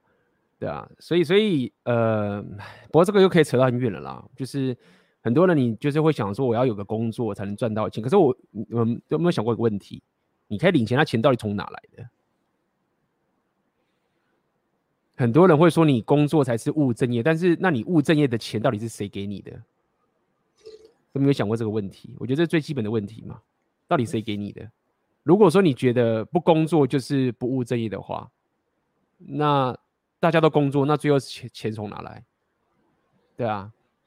那么这就回归到我选择年限制的概念，就是说，其实如果你回归到本身最基本的价值打造的时候，我认为这一种方式才有办法让你往上提升。达到这个所谓的高价值或顶端人的一条路的一个机会，其他的我觉得我不知道哎、欸。你当工程师，你就算年薪三百五百，讲白一点，最屌的那群好了，九九六还是还是受限呐、啊？我认为还是受限呐、啊。没有了，就是选择现实是打造系统的工具。那一般我们尝试的去上班是加入别人的系统。对啊，对，那你要打造自己属于自己的系统，还是你去加入别人的系统？那这没有什么好坏，因为不是每个人都想要打造自己的系统。对，啊，只是你懂 Red Pill 的话，你就会知道，打造自己的系统才能够真正拥有选择妹子的权利，权利，而不是被妹子选择。被妹子选择，差就差在这里。你想，因为妹子想要王嘛，嗯，那什么人，什么人是王？打造系统的人啊，对。然后你你要可以供养妹子等等那些所有东西，对啊，对不对？你要有自己的时间。你打造系统的过程中，你就会得到社交认证嘛。然后金钱就是金钱、名声、地位这些东西就一直来嘛。对啊，啊，妹子妹子有什么理由不选你，然后去选那个在你的系统里面的人？所以为什么 Pill 都大家都要教大家创业，创什么业都好。嗯，对，因为一旦创业就是打造系统，那。去上班就是加入系统，就差别就在这里。对，嗯哼。然后妹子其实我的观察啦，妹子他们根本不是用理智在感受这件事，他是他们他们那个雷达真的很厉害，他会去区分这个男人眼前这个男人是有能力打造系统的人，还是只能够在别人的系统底下存活的人。嗯。对我，因为我印象很深嘛，罗罗就曾经说过了，他根本不怕他老婆离开他，因为他拥有在世界毁灭之后重新创创造一个新世界的能力。女人怎么可能不爱这种男人？他巴不得要他的基因，而且在这种男人身边是最安全的。是啊，对。那么当然，这个这个呃，说到底，在做自媒体创业，我觉得还有这个很血淋淋的现实啦，就是你你内容创作。我自己认知是这样，你至少正常的人，我认为两年，我觉得一年是有点奇葩，或是有一些你有一些绝技，嗯、他要要全职啦，对，要全职。那我觉得两年是你可以期待，就是你坚持你两年，然后你你如果每次出的内容去确实是可以帮助到人，你不能随便乱来。而且我跟你讲，老板，你刚才太严格，我认为啊，一开始你可以抄。刚才我说抄的点是我，我有说一开始可以模仿，但是你不能够漫无目的的模仿。模仿对，我说的不能够现在什么红我就去模仿什么。对，没错，没错，没错。我我的我的我说的抄是说你可以去模仿人家创作内容的方法，就是他怎么拍影片的，他的他音乐怎么选，那个就是要观察。对，那个你要培养你的观察能力。对，那那个其实我会说是一种抄啦，因为你就是逆向工程嘛。但是老板刚刚说的超比较像是一种跟风这种感觉。可是，可是你一旦启动了观察能力去做逆向工程之后，它就不是一个死物。对，它会活过来，会活过来。对，因为里面一定加进属于你的东西。嗯，对。那这个你说难吗？我觉得它不是什么火箭科学。你以前念那个什么数学，嗯、那个证明题都难不倒你了。现在这种逆向工程那么直接的东西，又不是要你当艺术家。而且我现在说这种做影片啊，根本不是艺术家。做内容其实我觉得现在比较像是一种工厂模式，它比较不像是创意模式。真的，你做创意模式在全省现实，你肯定会败。它就是工厂模式而已，逆向工程，然后你就是给有价值的内容，每个礼拜就一到两个内容，或是一到两个影片，两年。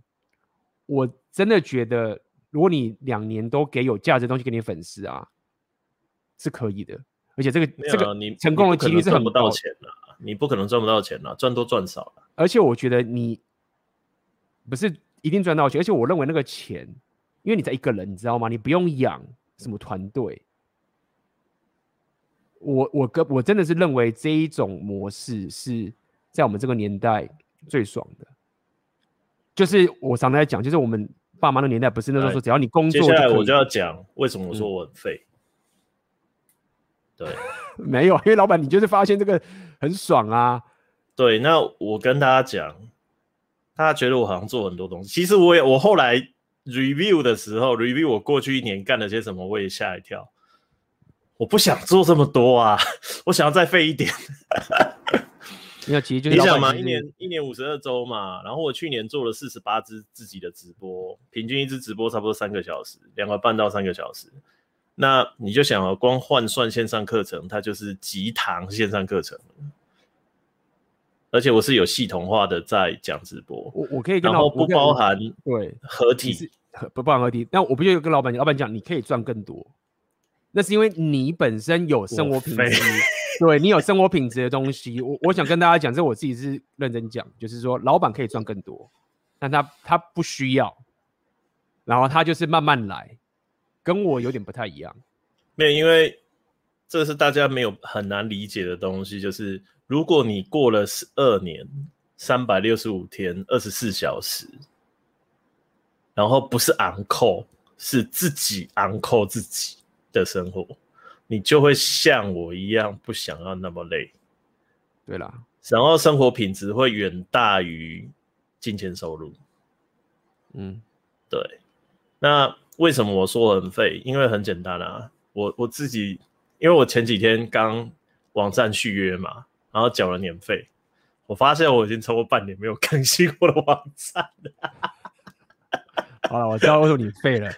因为你废了点，就是因为赚够了，就是 OK。不是，是我不想要让自己过得太累，所以我一个礼拜只做一件事。嗯哼。可是相对来说，有趣的地方就在这里，因为我一次只专心做一件事，所以那件事被做得很好。对。那这没有好坏。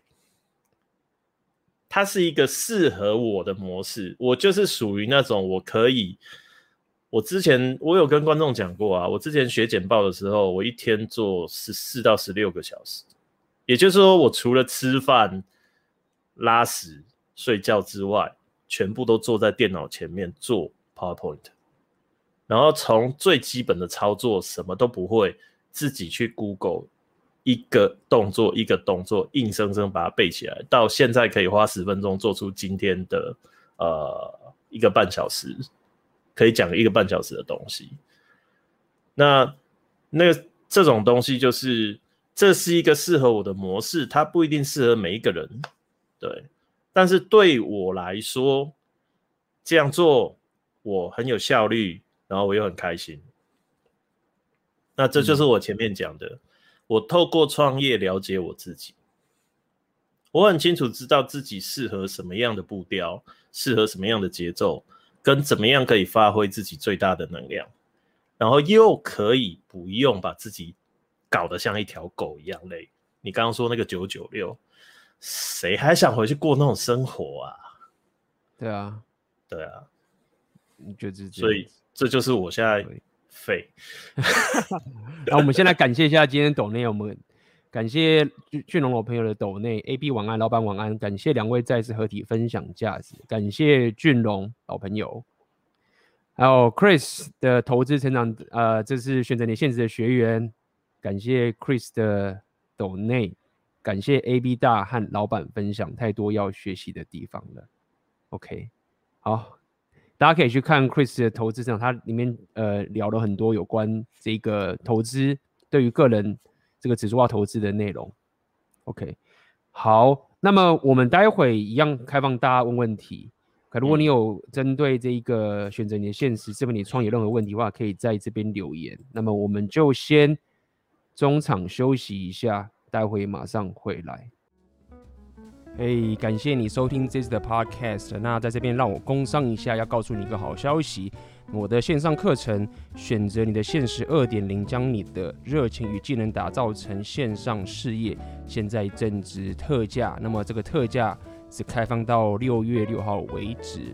如果你对打造自媒体线上事业有兴趣的话，那千万不要错过这个课程。有兴趣的话，请点这个 podcast 下面的连接。好的，那么就继续我们的 podcast 喽。好，欢迎回来。诶，我们今天没有什么问题，那我就稍微瞎聊一下。大家都很专心在抄笔记。好，好，因为我有看一下今天的观众人那么多，可是却没什么问问题，还蛮怪的。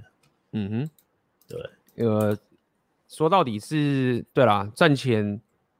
打赚钱的这个东西，我之前聊的比较少，但是老实说，我我必须说老实的是，像我现在我们在聊这么多 repeal 嘛，讲的这些东西，你要变得有高价值这个情形啊，我我老实讲，其实真正幕后的重点，其实还是创业啦。你如果看到许多在 repeal 那些有价值的人，每个哪个，我几乎没有看到。没有没自己事业的，你有自己事业的人，对啊，对，这个其实是没有的。然后当你开始有一个事业起来之后，我觉得这是一个，我觉得这是一个很微妙的感觉。其实这个微妙的感觉是在于说，它不是单纯只是事业的概念，是你你整个生活的想法跟看世界的态度都完全不一样了。是啊，就我刚刚讲的、啊、那个风景，对，那个风景不一样。然后你。你在看待任何事情的可能性的时候啊，我觉得它美妙的点是在于说，你可以感受到一种潜力的可能性是有办法办到的，去开始去计划，然后开始去执行。当你有自己的事业的时候，会有这样的一个思维产生，然后你做的所有的事情，若做任何的投资啊，你做自己的任何的投资都会。开始跟别人不一样，比如说，我这样讲好了，我们刚刚聊了这么多这些创业的这些思维跟整种种这些东西，跟老板有画了一张图吗？嗯，我刚刚就想讲一个东西，所谓的远见啊，我确实可以理解远见这件事情有多重要。因为我自己感受到啊，后来我现在在挑战的东西，反而是一种远见的东西。这么讲好了，是我自己发现啊，如果你自己本身的生活、你自己的工作跟你的金钱、你赚钱的东西，都不是由你自己来决定的话，你真的很难去抗拒。其他人为你做决定，然后呢，你自己想，你自己就会抹杀掉你自己可以去做自己想要做的事情的可能性。这样讲白一点好了。我每次都，我每次都会举我自己本身现在生活生活形态这个概念，来到这个地方开始学习这个俄文等等这个情形。其实，老板，你刚刚画这张图啊，嗯，我可以感受到这里面很多东西都是我现在正在练的东西，包含这个信念啊。我印象其实蛮深刻的，当时应该在两三年前，我还在上海的时候啊，然后我的事业还没有起来的时候，我自己就会感受到说，那我我到我如果我可以有这样的生活，多好，然后我到底该怎么办？那当三三年前的时候，我就发现选择你的现实这个方法了嘛，一步步走，然后最后达到了。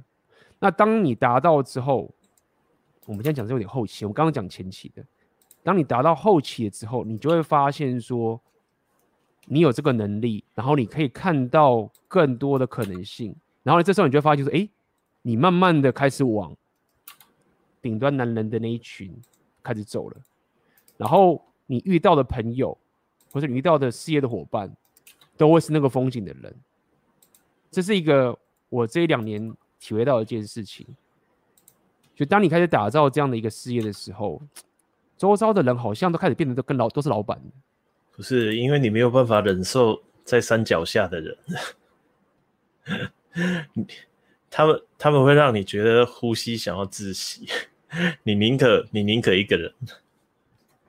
嗯，这个这个是蛮残酷的一件事情，就是你你没再也没有办法跟那些人相处了。不是你不想跟他们相处，而是已经就跟油跟水一样，它已经没有办法再混合在一起。嗯哼，对，理解。那还有就是，这也是我要跟大家讲一件事情啦。为什么我可以画出那张表？然后为什么我可以这么快？其实原因很简单，在我开始之前，那张表就已经在我心中了。A B 就是那个登山旅行社卖那个 package 给我。我就直接去了，我手上已经有地图了，我只缺工具，对，嗯。可是如果你现在，我也把这个地图分享出来给大家，你发现这张地图上面自己还欠缺很多东西的话，你就必须老老实实的把这些东西练起来，这就是你从零开始需要有的东西，对。所以我们也不跟你好小。这个事情需要付出你的努力，但是呢，提供了地图给你，提供了工具给你，就是减少你做无谓的，就是在没有意义的地方努力啊，然后你会觉得很挫折。对，不过也可以聊一下这课程里面的东西啊，就是我可以说这课程里面的所有的工具啊，好多太多了，然后，对啊，多到我现在都还没看。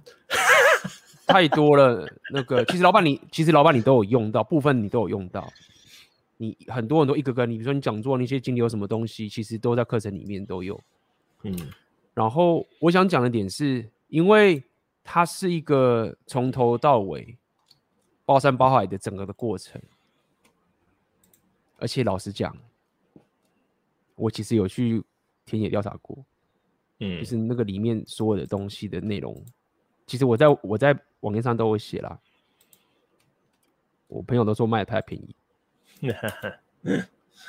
没办法啊，对啊，不过因为我是，呃，对啦，合理啦，没有，我想讲的点是在于说，包含因为有网站呐、啊，你知道那金流这个东西很麻烦，这个我就想聊了，就是你自己要上架一个课程啊，你去跟平台合作。那真的是抽三成啊！你不只是被抽三成，那个平台会压制你，你的定价不能去其他地方。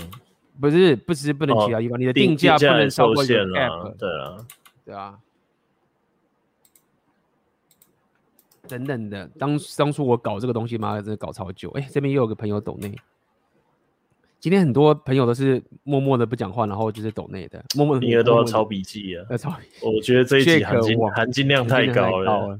Jack Wang，感谢你的抖内，谢谢 AB 一直以来的高价值内容，不得不佩服书店老板。询问过自身的问题，真的是旁观者清。老板回答问题都是一针见血，虽然又痛又奇葩，但让人少走很多冤枉路，并看清。自己和现实，唉，没办法，当老板其实都会越来越鸡巴。其实也不是，也不是，就是应该说你没有那么多时间去浪费，所以你要赶快把问题解决。嗯。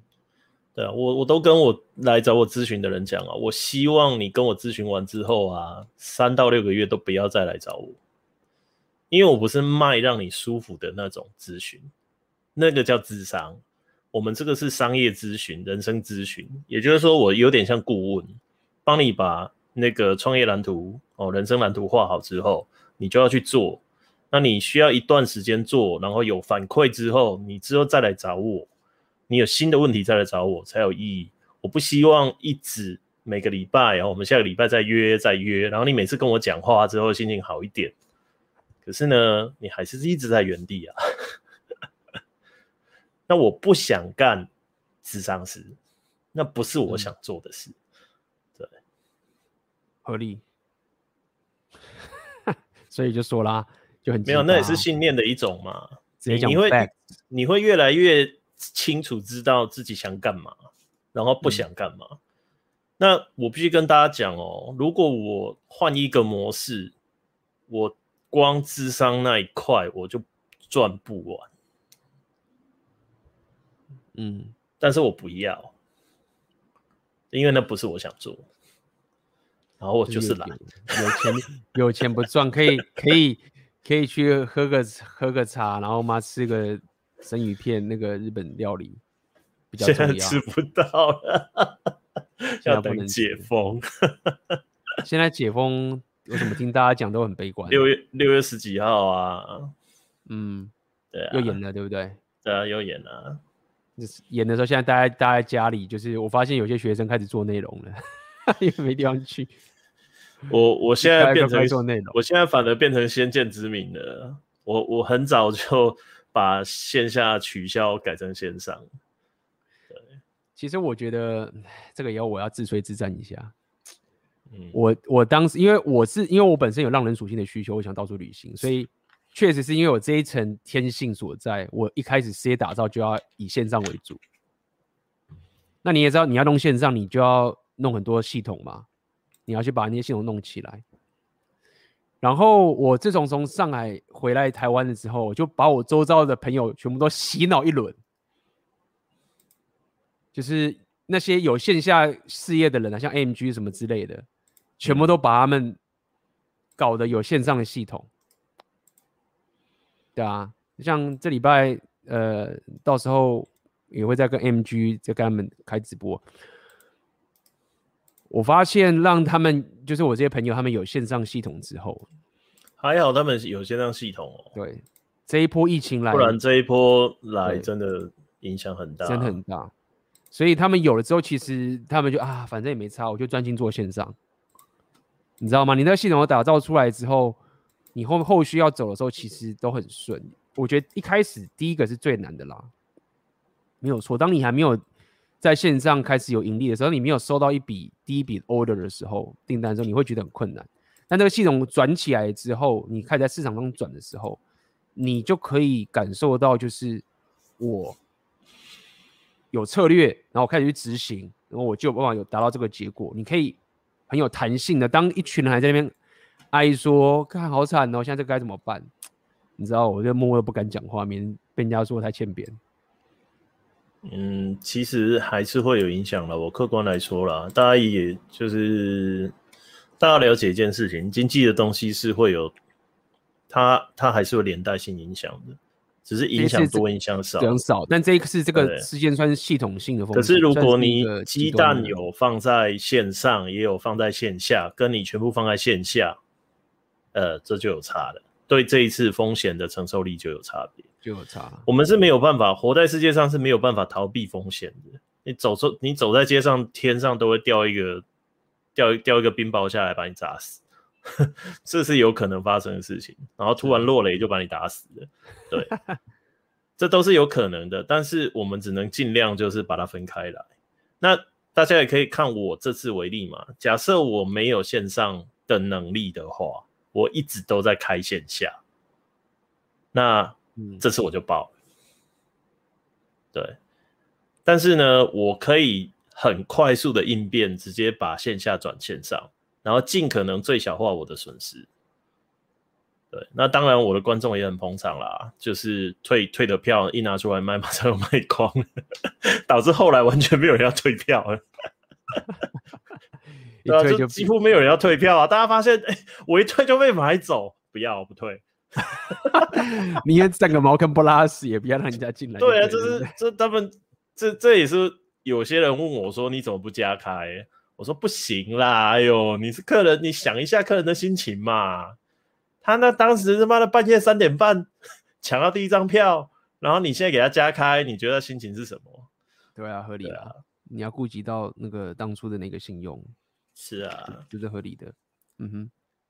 OK 啊，今天大家大家没有什么问题，我们今天零问题，那大家笔记就好好抄一抄，可以下班了。对啊，可以下班。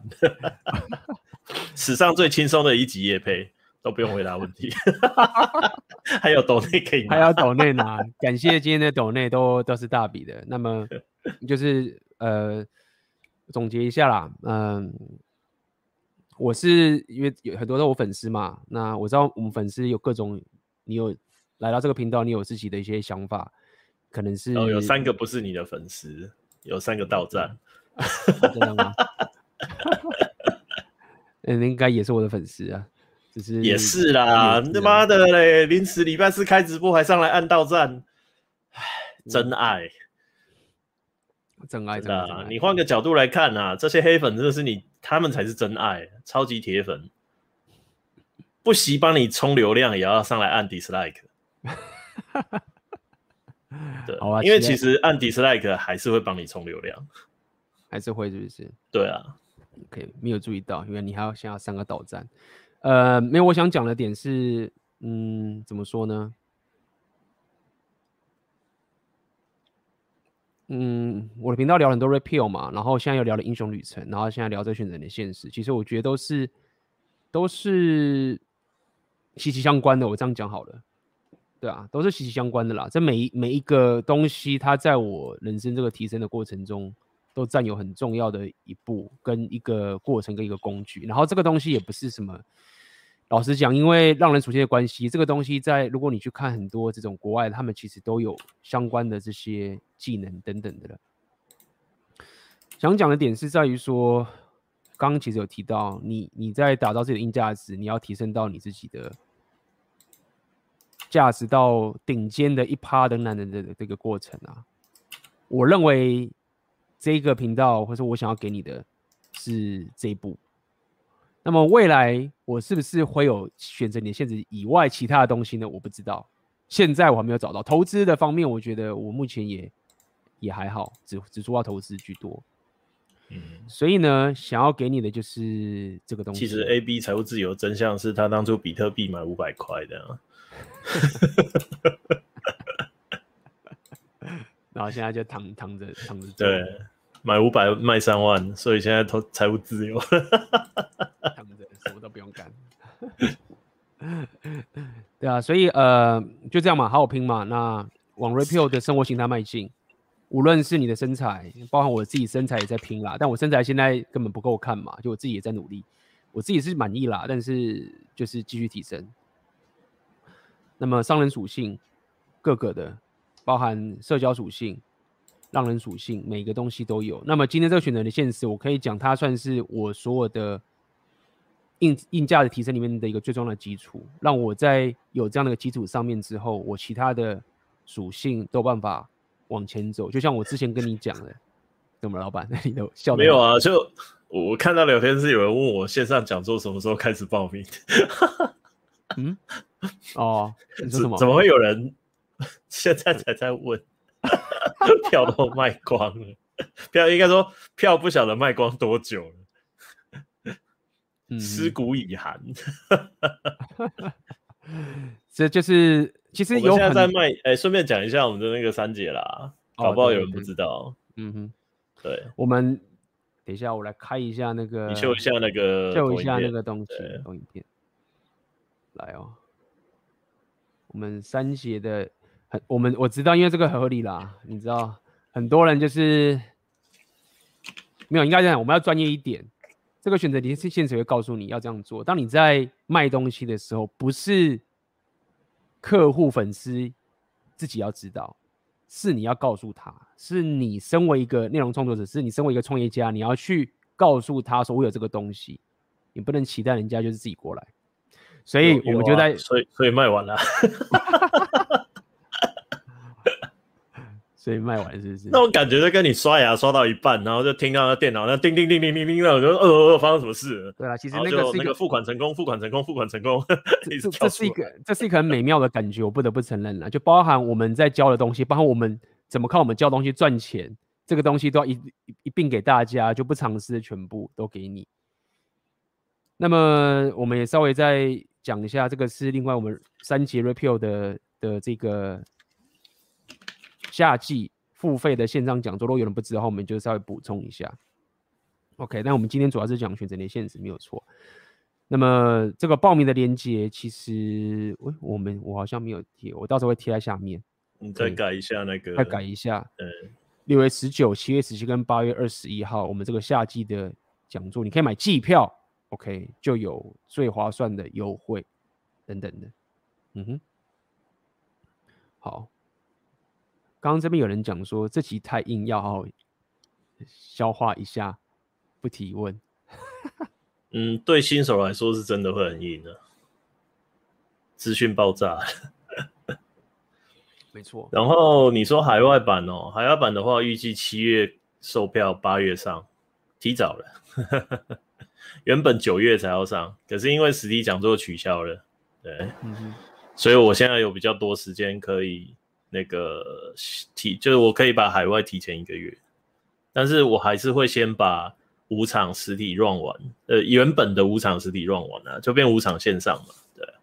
然后我现在在敲第六场的那个特别来宾，嗯，呃，这边有人讲问一个问题了，好吧，我们终于有人问问题了，OK，我觉得我大概理解今天这集可能真的很硬啊，我每次老板都会提醒我说，没有，我我其实蛮意外的，欸，通常讲。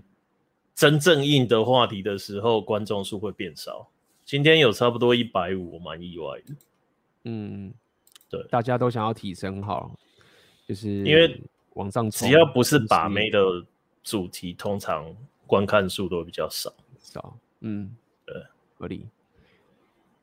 那我们先来回答这个问题好了。一九八零，请问 AB 选择你的现实。能否借由二次创作赚钱？像古阿莫用自己的风格陈述电影，谢谢。其实，呃，其实这个东西你要小心一点。内容创作这个部分有一个很大的东西，确实要注意是所谓的版权的问题，copyright。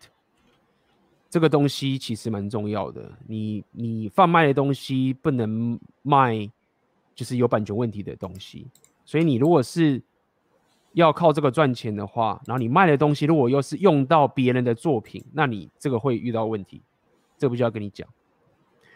那就是这样，你你卖的东西，你你如果套用太多其他人的那个有版权的话，你是不能卖钱。这跟选择你现实无关，那是根本最基本的呃法律问题。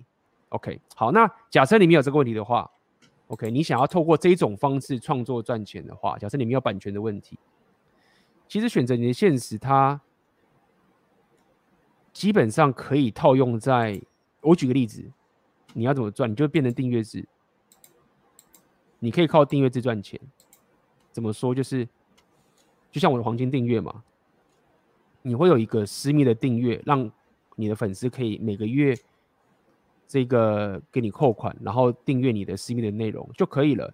其实这个我们也透露一点啦，大家，因为我觉得我发现今天聊这个，看大家反应，可能有些人是新手，不太了解。就是你要了解的东西是，当你在这个这边创，这是个秘密。其实今天老板有一个秘密没有讲，这个秘密我觉得很关键，然后很多人不知道。老板今天一年成功啊，很多人在做这边创业时，他们会想什么事情？他们会想说，我要产品，然后我才开始去卖，或者怎么样，然后我才开始有赚钱。但是他们都搞错了。这样可以没有错，但这样方这样的方法不是最聪明的。你其实根本没有不用先有产品，你就可以先赚钱了。今天老板没有把这秘密讲出来，有啊，但是这个其实我讲了一半的。其实你讲了，但是但是这个其实在选择你，其实选择你现实里面有很多这种策略是很多人不知道，但你一知道的时候，你会恍然大悟。我靠！你知道很多时候我我我把这个选择线里面的东西去跟很，我发现很多人是不知道的。因为你都在工作，你都在上班，你不了解一个创业家怎么去经营自己事业的一个过程，然后你会以为创业的风险很大，没有错，你不懂的时候，创业风险就很大。但你懂的时候，你就可以控制风险。这跟投资很像。这个我在过去投资也学到的，就是为什么很多人说选择权期货很危险？很简单，去玩的人会报的都是不懂的人。但事实上，那些专业的投资人，选择权跟期货是很重要、很重要的工具。那个工具是对他们来说是非常非常重要，就好像是一个很棒的工具，可以帮助他们投资的一个东西。所以，创业也是一样的概念。那你今天问这个问题嘛？你说怎么靠怎么赚钱？就是告诉你个秘密，你不需要有产品出来，你就可以先赚钱。那说他是什么意思？选择你现在会告诉你，请加入下面的链接，会告诉你怎么去操作这个东西，好不好？其实今天我有露馅，我有说了一点出来，说了一点出来，是不是？对了，我们还是要有些学生在里面的，然后啊，就是这样，太多了。工具很多啦。二创的话，我二创这边我比较熟的是同人志啦。同人志这个东西，你真的要看原厂。对对啊，因为这个东西对版权也要提醒大家一点哦。我们现在片头跟片中用的音乐都是有购买版权的哦。没错，对啊，都是有付费。你你该花的钱不能少，所以我不建议去碰大公司版权在大公司手上的东西，很麻烦。嗯、对。但是反之，如果你有能力去接触到这条线的话，你可能就会变成你的就是一个独特的利基。对，就危机，然后越危险的地方利润就越高。对，富贵险中求，那看你要怎么做。但是千万不要想要白嫖，你的频道可能会一秒钟就不见。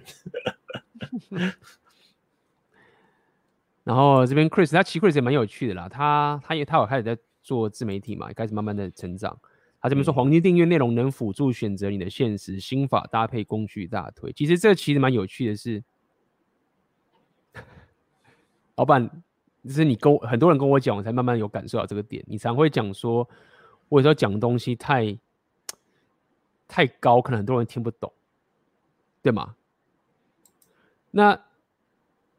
我其他选择里面现实啊，我发现有学生都开始给我这种反馈，就是慢慢的有这个反馈出来，就是他们会跟我说，哦，当初我在黄金店里面看了这个东西，原来 A B 你在讲这个啊，然后他们在选择你现在进入，他们开始做了之后，他们还发现说，原来我当初讲这个东西都有埋藏在那个东西在里，但是我没有刻意买，这可能是我说故事的方法，就可能 你知道吗？说的不得不太直接，但是我发现现在有几个学生开始跟我讲。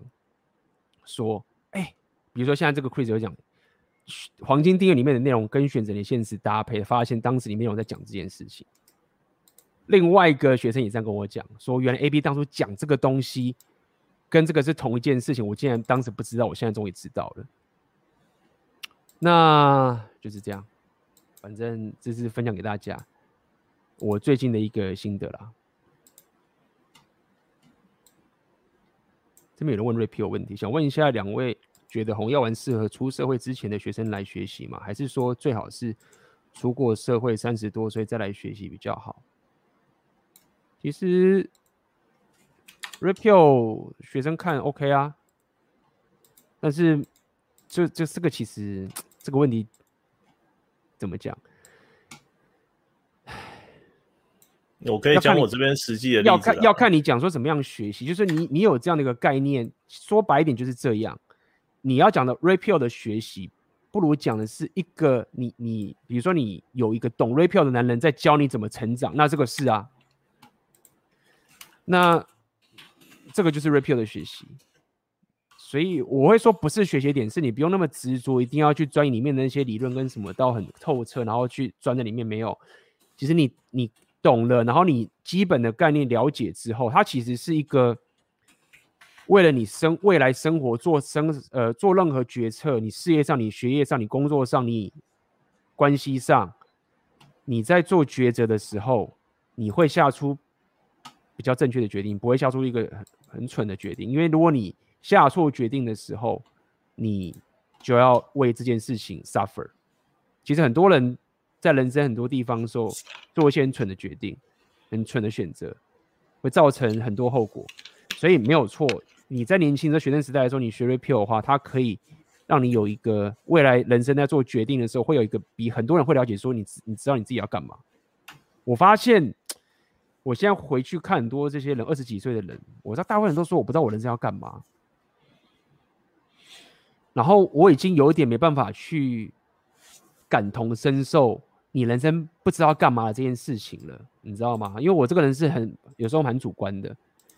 我已经没办法去感同身受，为什么很多人说我不知道人生要干嘛？就没有啊，我人生很多东西要干嘛，然后我我现在只是要很有策略的，希望我每个都可以做到。好，所以讲这么多，只是告诉你说，学习 repeal 的话，我认为在你在你年轻的时候，至少可以防止你做很多蠢事，也可以让你知道说你想要的东西是什么，因为你看到现实的游戏规则的运作了，那你才可以有比比较客观的决定。老板，你想回答吗？我就讲一个实际的例子啦。我以前店里一个弟弟，他也是大学刚毕业，然后退伍这段时间，然后听我的直播啊，偶尔跟我们跟我们打打牌哦，吃吃饭。他们就这样跟着我们这些坏坏阿叔、坏阿伯。他现在就过得很爽啦，知道自己的目标要干嘛，然后有非常好的健身教练带他，那网聊也有人指点他。啊，也可以让妹想要跟他约炮了，然后他成功的约完炮之后，跑来跟我说：“原来你说的都是真的。”对啊，不然呢？呃，只是我不能够，是我们直播的关系，我不能够把我们那个对话放出来，因为那会对话太露骨了，我只能跟大家稍微讲一下。所以这个东西啊，越早知道越好。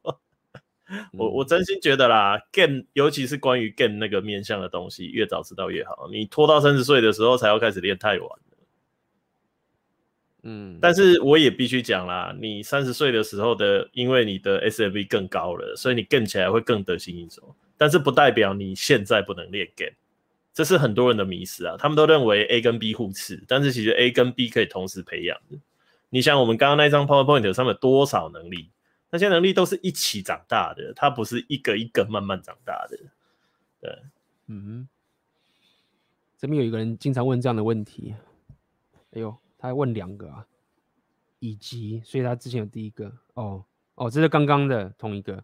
线上课程平台越来越多，也很多是专业团队，相较于我们个人互联，我也觉得以后是否经营线上事业会越来越困难的。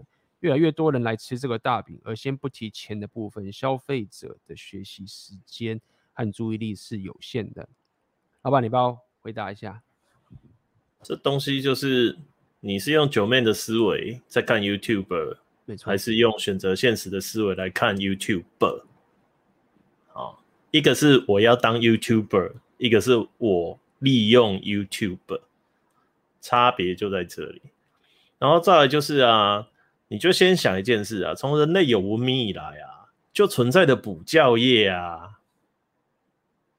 我们孔孔夫子、孔老夫子是不是补教业的第一人？是啊，那以前对不对？这么多流派，这么多家，最后才到独尊儒术哦啊！你你说像这些演进过来，这个饼它就是一直存在，然后人类永远都有这样的需求。然后另外一方面呢，他们有时候不一定是要知识，他们要价值。那价值有分实体的价值跟情绪的价值。那你想要贩售什么样的价值给你的受众？你的受众在哪里？这就是我们前面哦，如果你是后来才加进这这一集节目直播的，等一下节目直播结束后，请你去看前面，它是一个有系统的思维。那这个世界上永远都有缺口。但是你有没有办法去找到那个缺口？那但是在这个缺口存在，不代表你真的想要去赚这个钱。这就是我前面讲的嘛。我提供付费咨询，但是我不愿意提供付费咨商。智商有没有缺口？有。咨询有没有缺口？有。但是智商的缺口不是我想赚的钱。对。那。你现在讲的东西，就是你在用有限的思维在经营你的事业。那一旦你用有限的思维经营你的事业的时候，你想的是我能不能赢过别人，而不是想的是我能不能赢过我自己，跟我能不能让大家都赢。这个就是一个起点的分水岭。啊，那我这部分啦，其实我今天也是算铺梗啦，对不对？来帮人家工商，也要替自己以后的课程工商一下。我今天秀的那几张投影片，就是我之后的线上课程要讲的东西啦。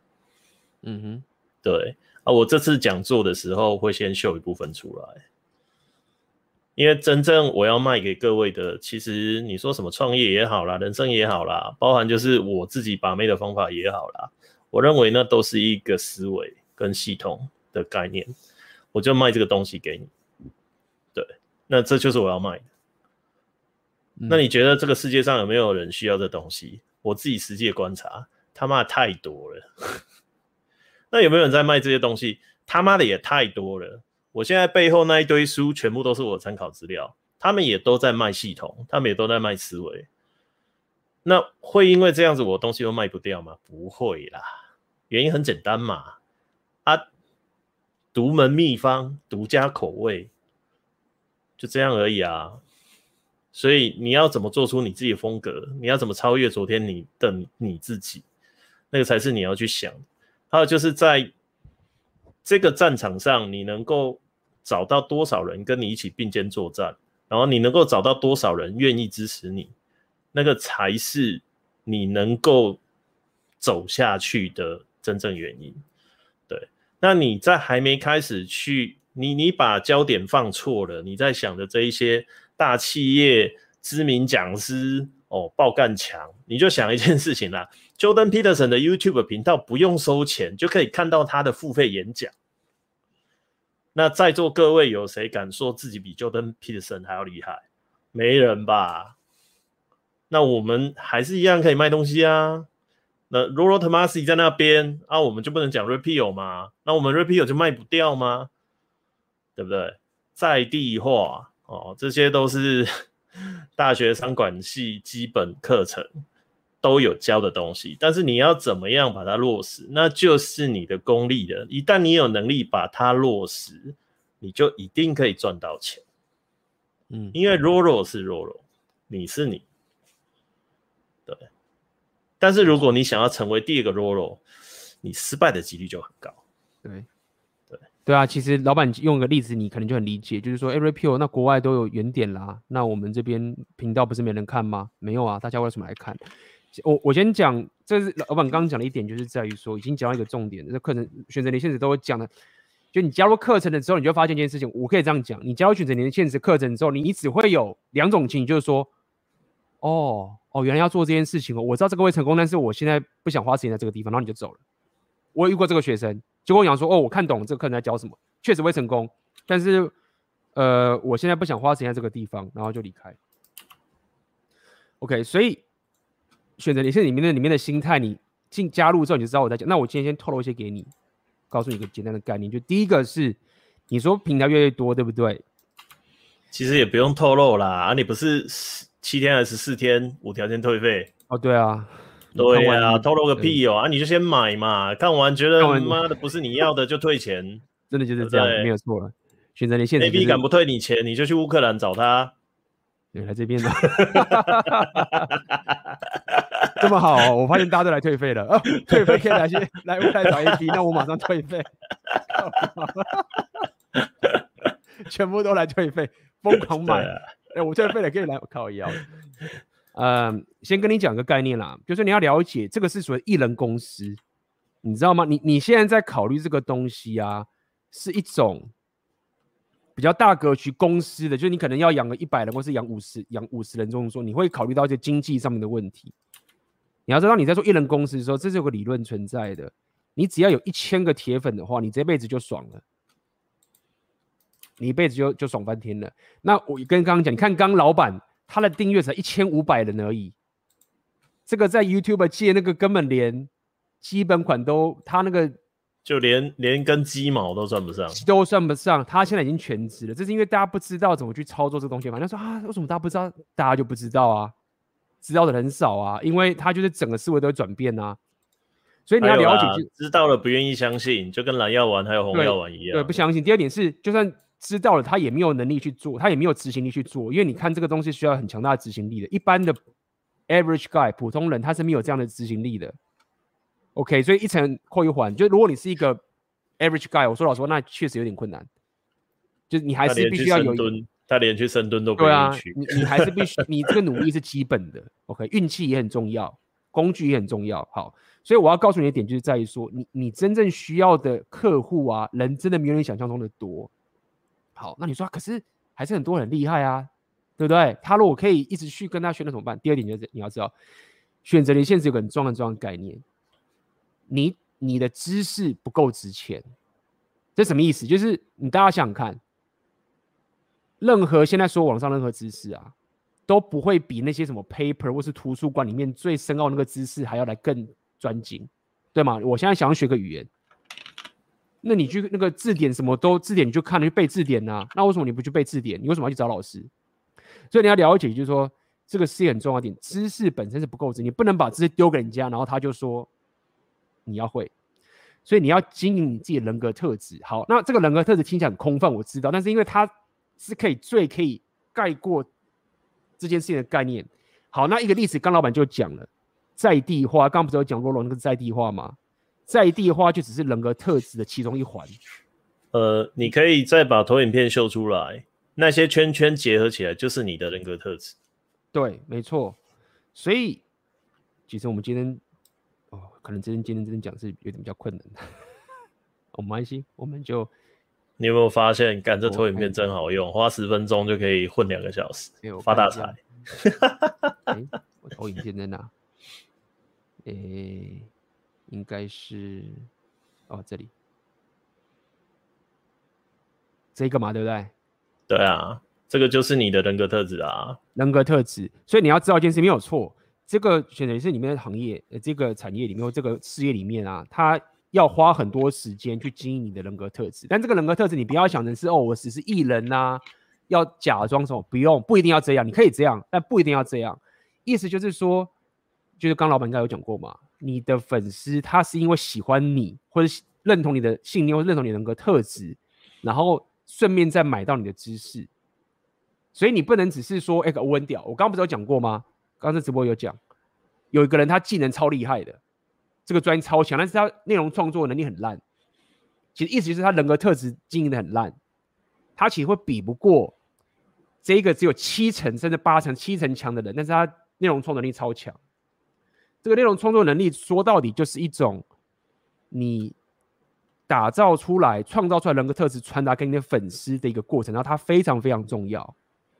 好，所以讲这么多是告诉你说，就算现在市场很饱和，但是那不是重点。为什么？因为无论市场多么饱和，你就只有你跟你，你多么努力的去战胜自己。就刚刚老板有讲嘛，你要发现说你最大点是自己，这不是在那边讲空话，真的是这样。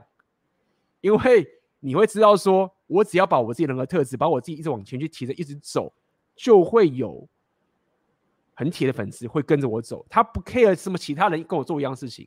他 care 的是我自己的旅程，所以没有错。在选择连线式里面，你必须要有很强大的去经营人格特质的能力，那也就是内容创作能力，包含你锻炼自己硬价值的能力。而且你并不需要那么多的粉丝就可以存活下来。那这个东西是很多人不知道的。很多人说啊，我一般人在做内容创作会讲什么？我要写一本书啊，我写的谁要看啊？我这个写的不够好。我我问了很多一般人，我就发现说。他们不做内容的那些理由都很奇怪，对我来说很奇怪，对一般人来说是很正常。就说啊，我我写的谁看，或者是我觉得这个写的不够好，啊，我想不出我要做的内容是什么，那不重点。重点是你有没有写出你的人格特质，创作你人格特质。OK，所以就是这样，我相信回答的很完整的。那包括刚老板讲在地化，其实就是人格特质一环。你的语言，就像我常会跟大家讲，就是说啊，有的时候会问说，那我要不要？我这个东西很宝贵，我要不要英文也一个版本，中文一个版本？不行，不是不行，不好，可以，但是很很难。为什么？因为如果你一次进中文的又英文的话，你的人格特质会会很麻烦，会很会换。你要你你的工作量不止两倍，还是两倍以上。因为语言本身就是一个很吃人格特质的一个决定。当我讲中文的时候，如果我现在频道全部都讲英文的话。那个整个人格特质，或者是整个东西会有很大的改变。好不好？所以这就是选择你的现实里面你要去努力的部分。那这也是为什么这一个行业可以带给你这样的一个成功。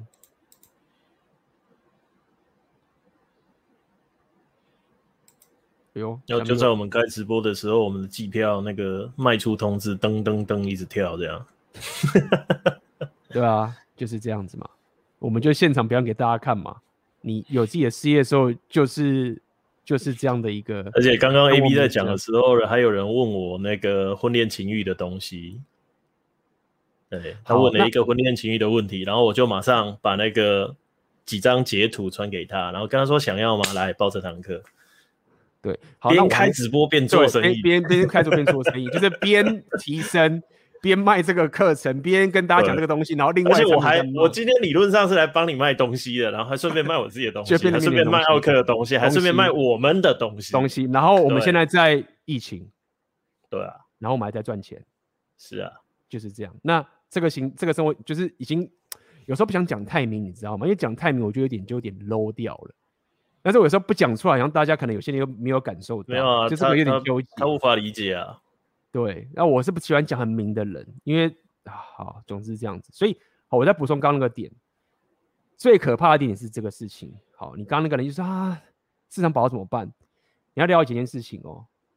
当你现在卖你的粉丝一个东西的时候，你以为未来这个粉丝他就只会跟你买这个东西吗？大家知道我第一个产品是什么吗？叫梦想生活，很棒的产品，是教你怎么打造你社交圈的。最多妹子买的产品，对，所以你要知道说，你的粉丝他不是跟你买个产品的时候他就不见了，没有，他会一直跟着你。然后重点是，如果他是你的铁粉的话，他会买你未来出的更多的新的产品。现实就给大家看的，还有当初买，嗯，嘿，这边我可以讲这个真人真事。我这次卖实体讲座之后，我才发现原来有这样的客人买我的东西。第一个夫妻档，夫妻档买票来听我的讲座，而且不止一对夫妻档。我上次去吃饭还遇到另外一对夫妻档，然后跑来跟我合照。然后第二个有太太，嗯嗯，然后有年轻的女生，我看到好像是完了，你们来买这干嘛？所以 you never know。你你真的不晓得，你就把东西做好就好了。对，然后就是这样，就是说我要讲一点，就是在这边是，你会发现说你的粉丝他不是只是买你的知识而已，他是买你的，你可以说你人中是两个特质，意思就是说你未来出了其他东西，他如果相信你的话，他还是继续买的。所以你可以把它想象成你现在打造的铁粉就是你的印钞机，只要你本身是有价值，你又愿意去提升，你又知道怎么去做内容创作。你未来只要一直让自己的身体状况是好的，你其实不太会担心说你未来不会有收入，因为因为每个人都有想让自己生活变更好的可能，然后每个人生活都有自己觉得想要，不管是把妹，或是你要创业，或是你要做社交，或什么都好，或是你要健身，每个人都有一个人生的问题要去解决，这个是先天的现实。一个人出生的时候就是一堆问题要去解决，所以。你只要握好这个印钞机，你的铁粉之后，然后你又可以持续的帮助他去解决他生活上所有问题的时候，你你 care 什么市场饱和吗？你不 care，你根本不用去面对市场饱和的问题的时候，你就已经赚饱了，你就开始退休了。那那那有什么关系？因为你不是在做一个企业家，一个会影响到市场的一种投资，你只是一个人而已。甚至我可以说，你最多未来团队可能五个人到十个人就很满了。对啊，所以这种市场饱和这种事情，除非是遇到那种系统性的，比如说网络换爆炸啊，或者经济大萧条，但是你遇到这种情形，你做什么行业都爆嘛。等下那这种情形，你可能要懂的是你金融投资的避险的东西，那这个是另外一件事情。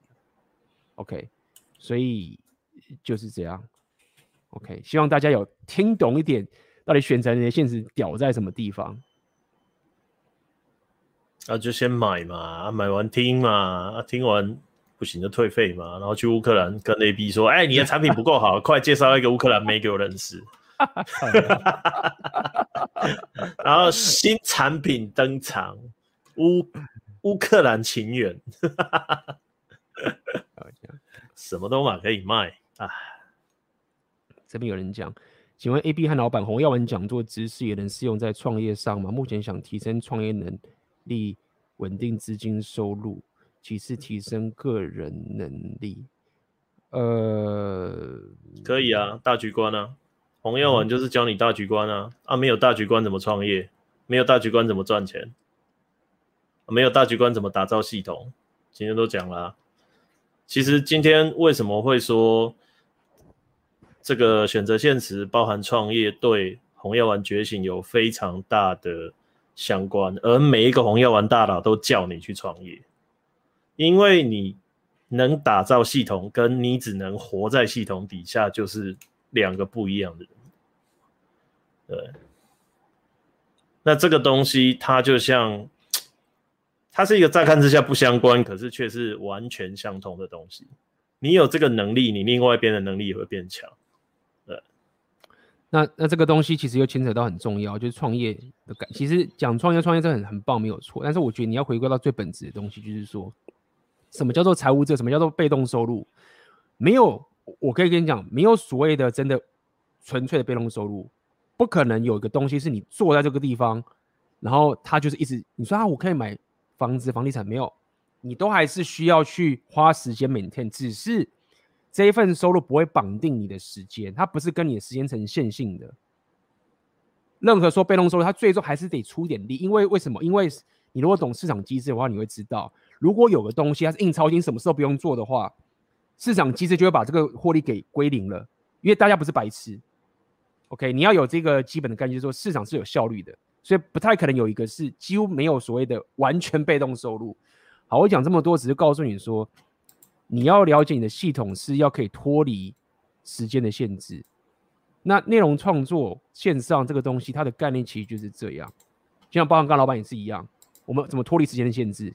我们在讲这个东西给大家的时候，然后那边在进账，我不用真的去花时间才能真的去有那个进账。那为什么？因为我们打造出这个系统，所以呃，就是告诉你这件事情，你必须要善用。内容创作跟社群媒体去打造一个不被时间绑定的印钞机，那你这样才有可能去往顶级的阿法那个地方去走。你知道吗？在把妹的时候，或是你到哪边的时候，或者是说我要干嘛的时候，然后还可以持续赚钱。那这个东西就是就是这样。好，那下面还有什么要回答吗？我有 这边有讲。对啦。J 选择你的现实，学完第一个月就出课程，持续创造价值，练商人属性，推 AB 课程。那 J 他的频道是讲魔术，那他其实本身也是有那个，他加入课程之前啊，其实这个课程不只是新手哦。你如果是有自媒体经营的经验的人，你也可以学到东西。J 就是一个范例。其实我的学生里面有很多是，甚至有很多是已经有线上事业很久的人，都有。那他本身就有频道，他可能。不知道怎么去变现，或者不知道怎么去销售，不知道怎么去自动化这些金流出的东西，就我我印象很深刻啊。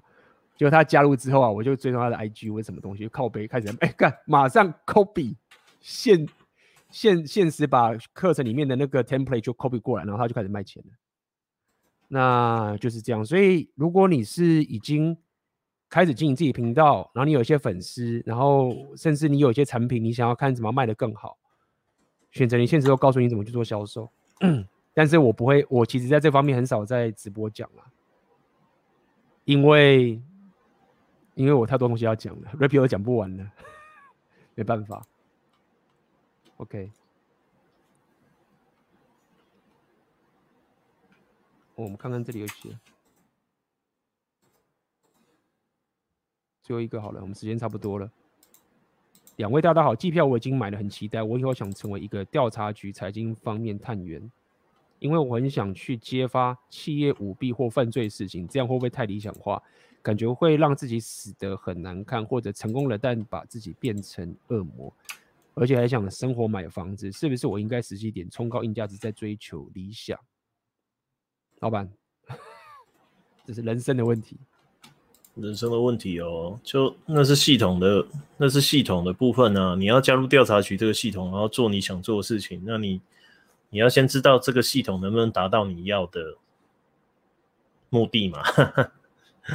那如果这个系统已经腐败了，或者是这个系统里面有很多外力可以介入的话，那你就很难去做到你想要的这个理想啊。然后还有另外一件事情，就是你如果真的慢慢的在你这个系统里面往上爬，你会接触到越多的权力，然后跟诱惑，你自己挺不挺得住？你会不会腐败？你会不会变成那个你现在自己想要达到的对象？对。所以你说让自己死得很难看之前，我觉得是比较有可能先发生的是你被诱惑，然后堕落，然后你变成了那个你原本想要改革的对象。对，这个是最有可能发生的。然后另外一个就是你用错方式，导致你提前被敌人干掉，嘿嘿，这也有可能。嗯，啊，至于你说想要生活买房子的话，呃。我不，你要不要去看一下外国的警探片啊？基本上很优秀的警探或者是调查员，是不太会有婚姻生活跟家庭的，因为那会变成你的弱点。你可能要自己去取舍，你要在那样风险高的环境底下执行你的理想，跟你又希望另外一个对极的东西，这两个东西会不会互斥？因为。坏人他们是不择手段的，哦，世界真实就是这样，所以为什么我们现在在做的事情都没有涉及到那个层面？因为你一旦跨进那一条线之后，你要面对的人是不跟你讲，他们都不是人，他们也不跟你讲人类的道理，他们只讲能不能有用，跟能不能达到他们要的要效果。所以你自己要去评估啦，对啊。如果你希望追求稳定的生活的话，你可能没有办法再这样说好了。假设今天有人啊，就丢了一个空白牛皮纸的，就一个未署名的牛皮纸袋，然后上面有你载着你的小孩几点几分去哪边上课，什么班级，以及你的老婆跟他的行动路径，然后里面呢还放了你家的钥匙，一份 copy。但是他没有说任何话，然后有一个这样的牛皮纸袋出现在你的桌上的时候，你会不会选择退让？这个就是我要表达的东西。你很人生难的点在于你很难都要，对。那往往你只能择其一。那你现在还没有入这个局之前，你要先想清楚。如果你想要做那样事情的话，我不建议你结婚生子，然后名下最好不要有太多会让你想要安逸的物质诱惑，因为对方不用这种方式，对方都买通你啊。每个人都有个价钱的哦，你没有遇过那个自己没有感受过的价钱的时候，你真的很难想象自己其实很容易就堕落。对，就是这样。所以你要想清楚了，嗯。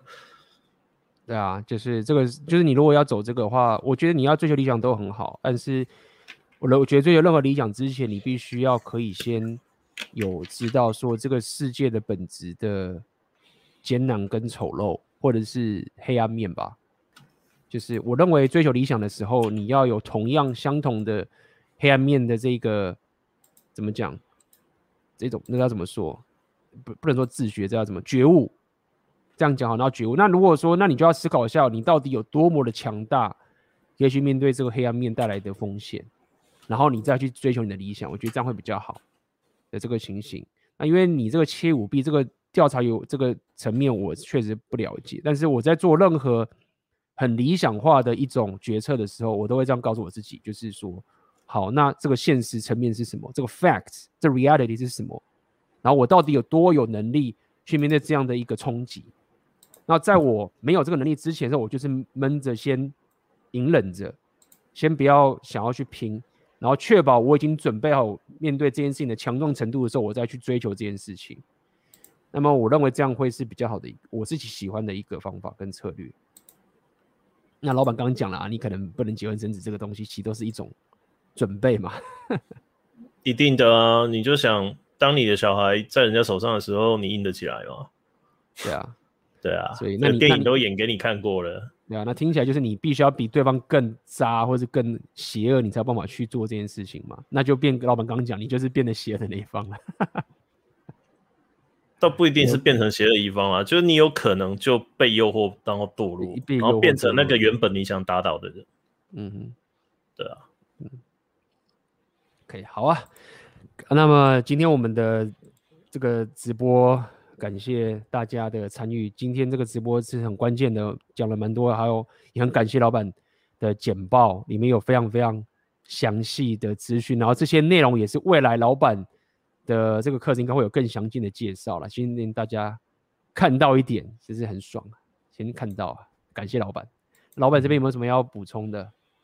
就那个我的讲座退票退到五月三十一号，然后很多人想要买票，所以你要退票赶快退一退，我赶快卖拿出来卖给他们，省得一每天都有人来烦我说，哎、欸，今天有没有啊？今天有没有没有啊？对不对？有我我我已经跟他们讲了，我就每天晚上九点有，我就晚上九点会公布。对啊，嗯，那如果你要买那个红药丸三节讲座的机票的话，只卖到六月十三号哦，趁现在赶快买。嗯，对，之后的话一张就变一千六了，就是第第六月十三之后就没有卖第一场了，那第二场跟第三场之后就恢复成一般票价是一千六，那你现在买单场的话是一千三，对，那确实也有人买单场，就是那一场的主题是他喜欢的那个都 OK 哦。但是如果你现在就是希望得到一个完整的脉络，那你就可以购买季票。对，嗯哼，好，好，那么我们今天的直播就到这边。如果你喜欢这个影片，OK，我知道有人点倒赞，那、嗯、么喜欢的话帮我点赞，让更多的人可以、欸、四个了，从三个变四个了。讲到赚钱，大家就开始倒赞了，真 真的是这样子，对啊啊啊嗯，大家都不想赚钱哦，奇怪，不是叫大家好好赚钱吗？那么就是喜欢的话，帮我点赞、订阅，好不好？那么我们的直播，临时直播就下次见了。哦，拜拜，拜拜。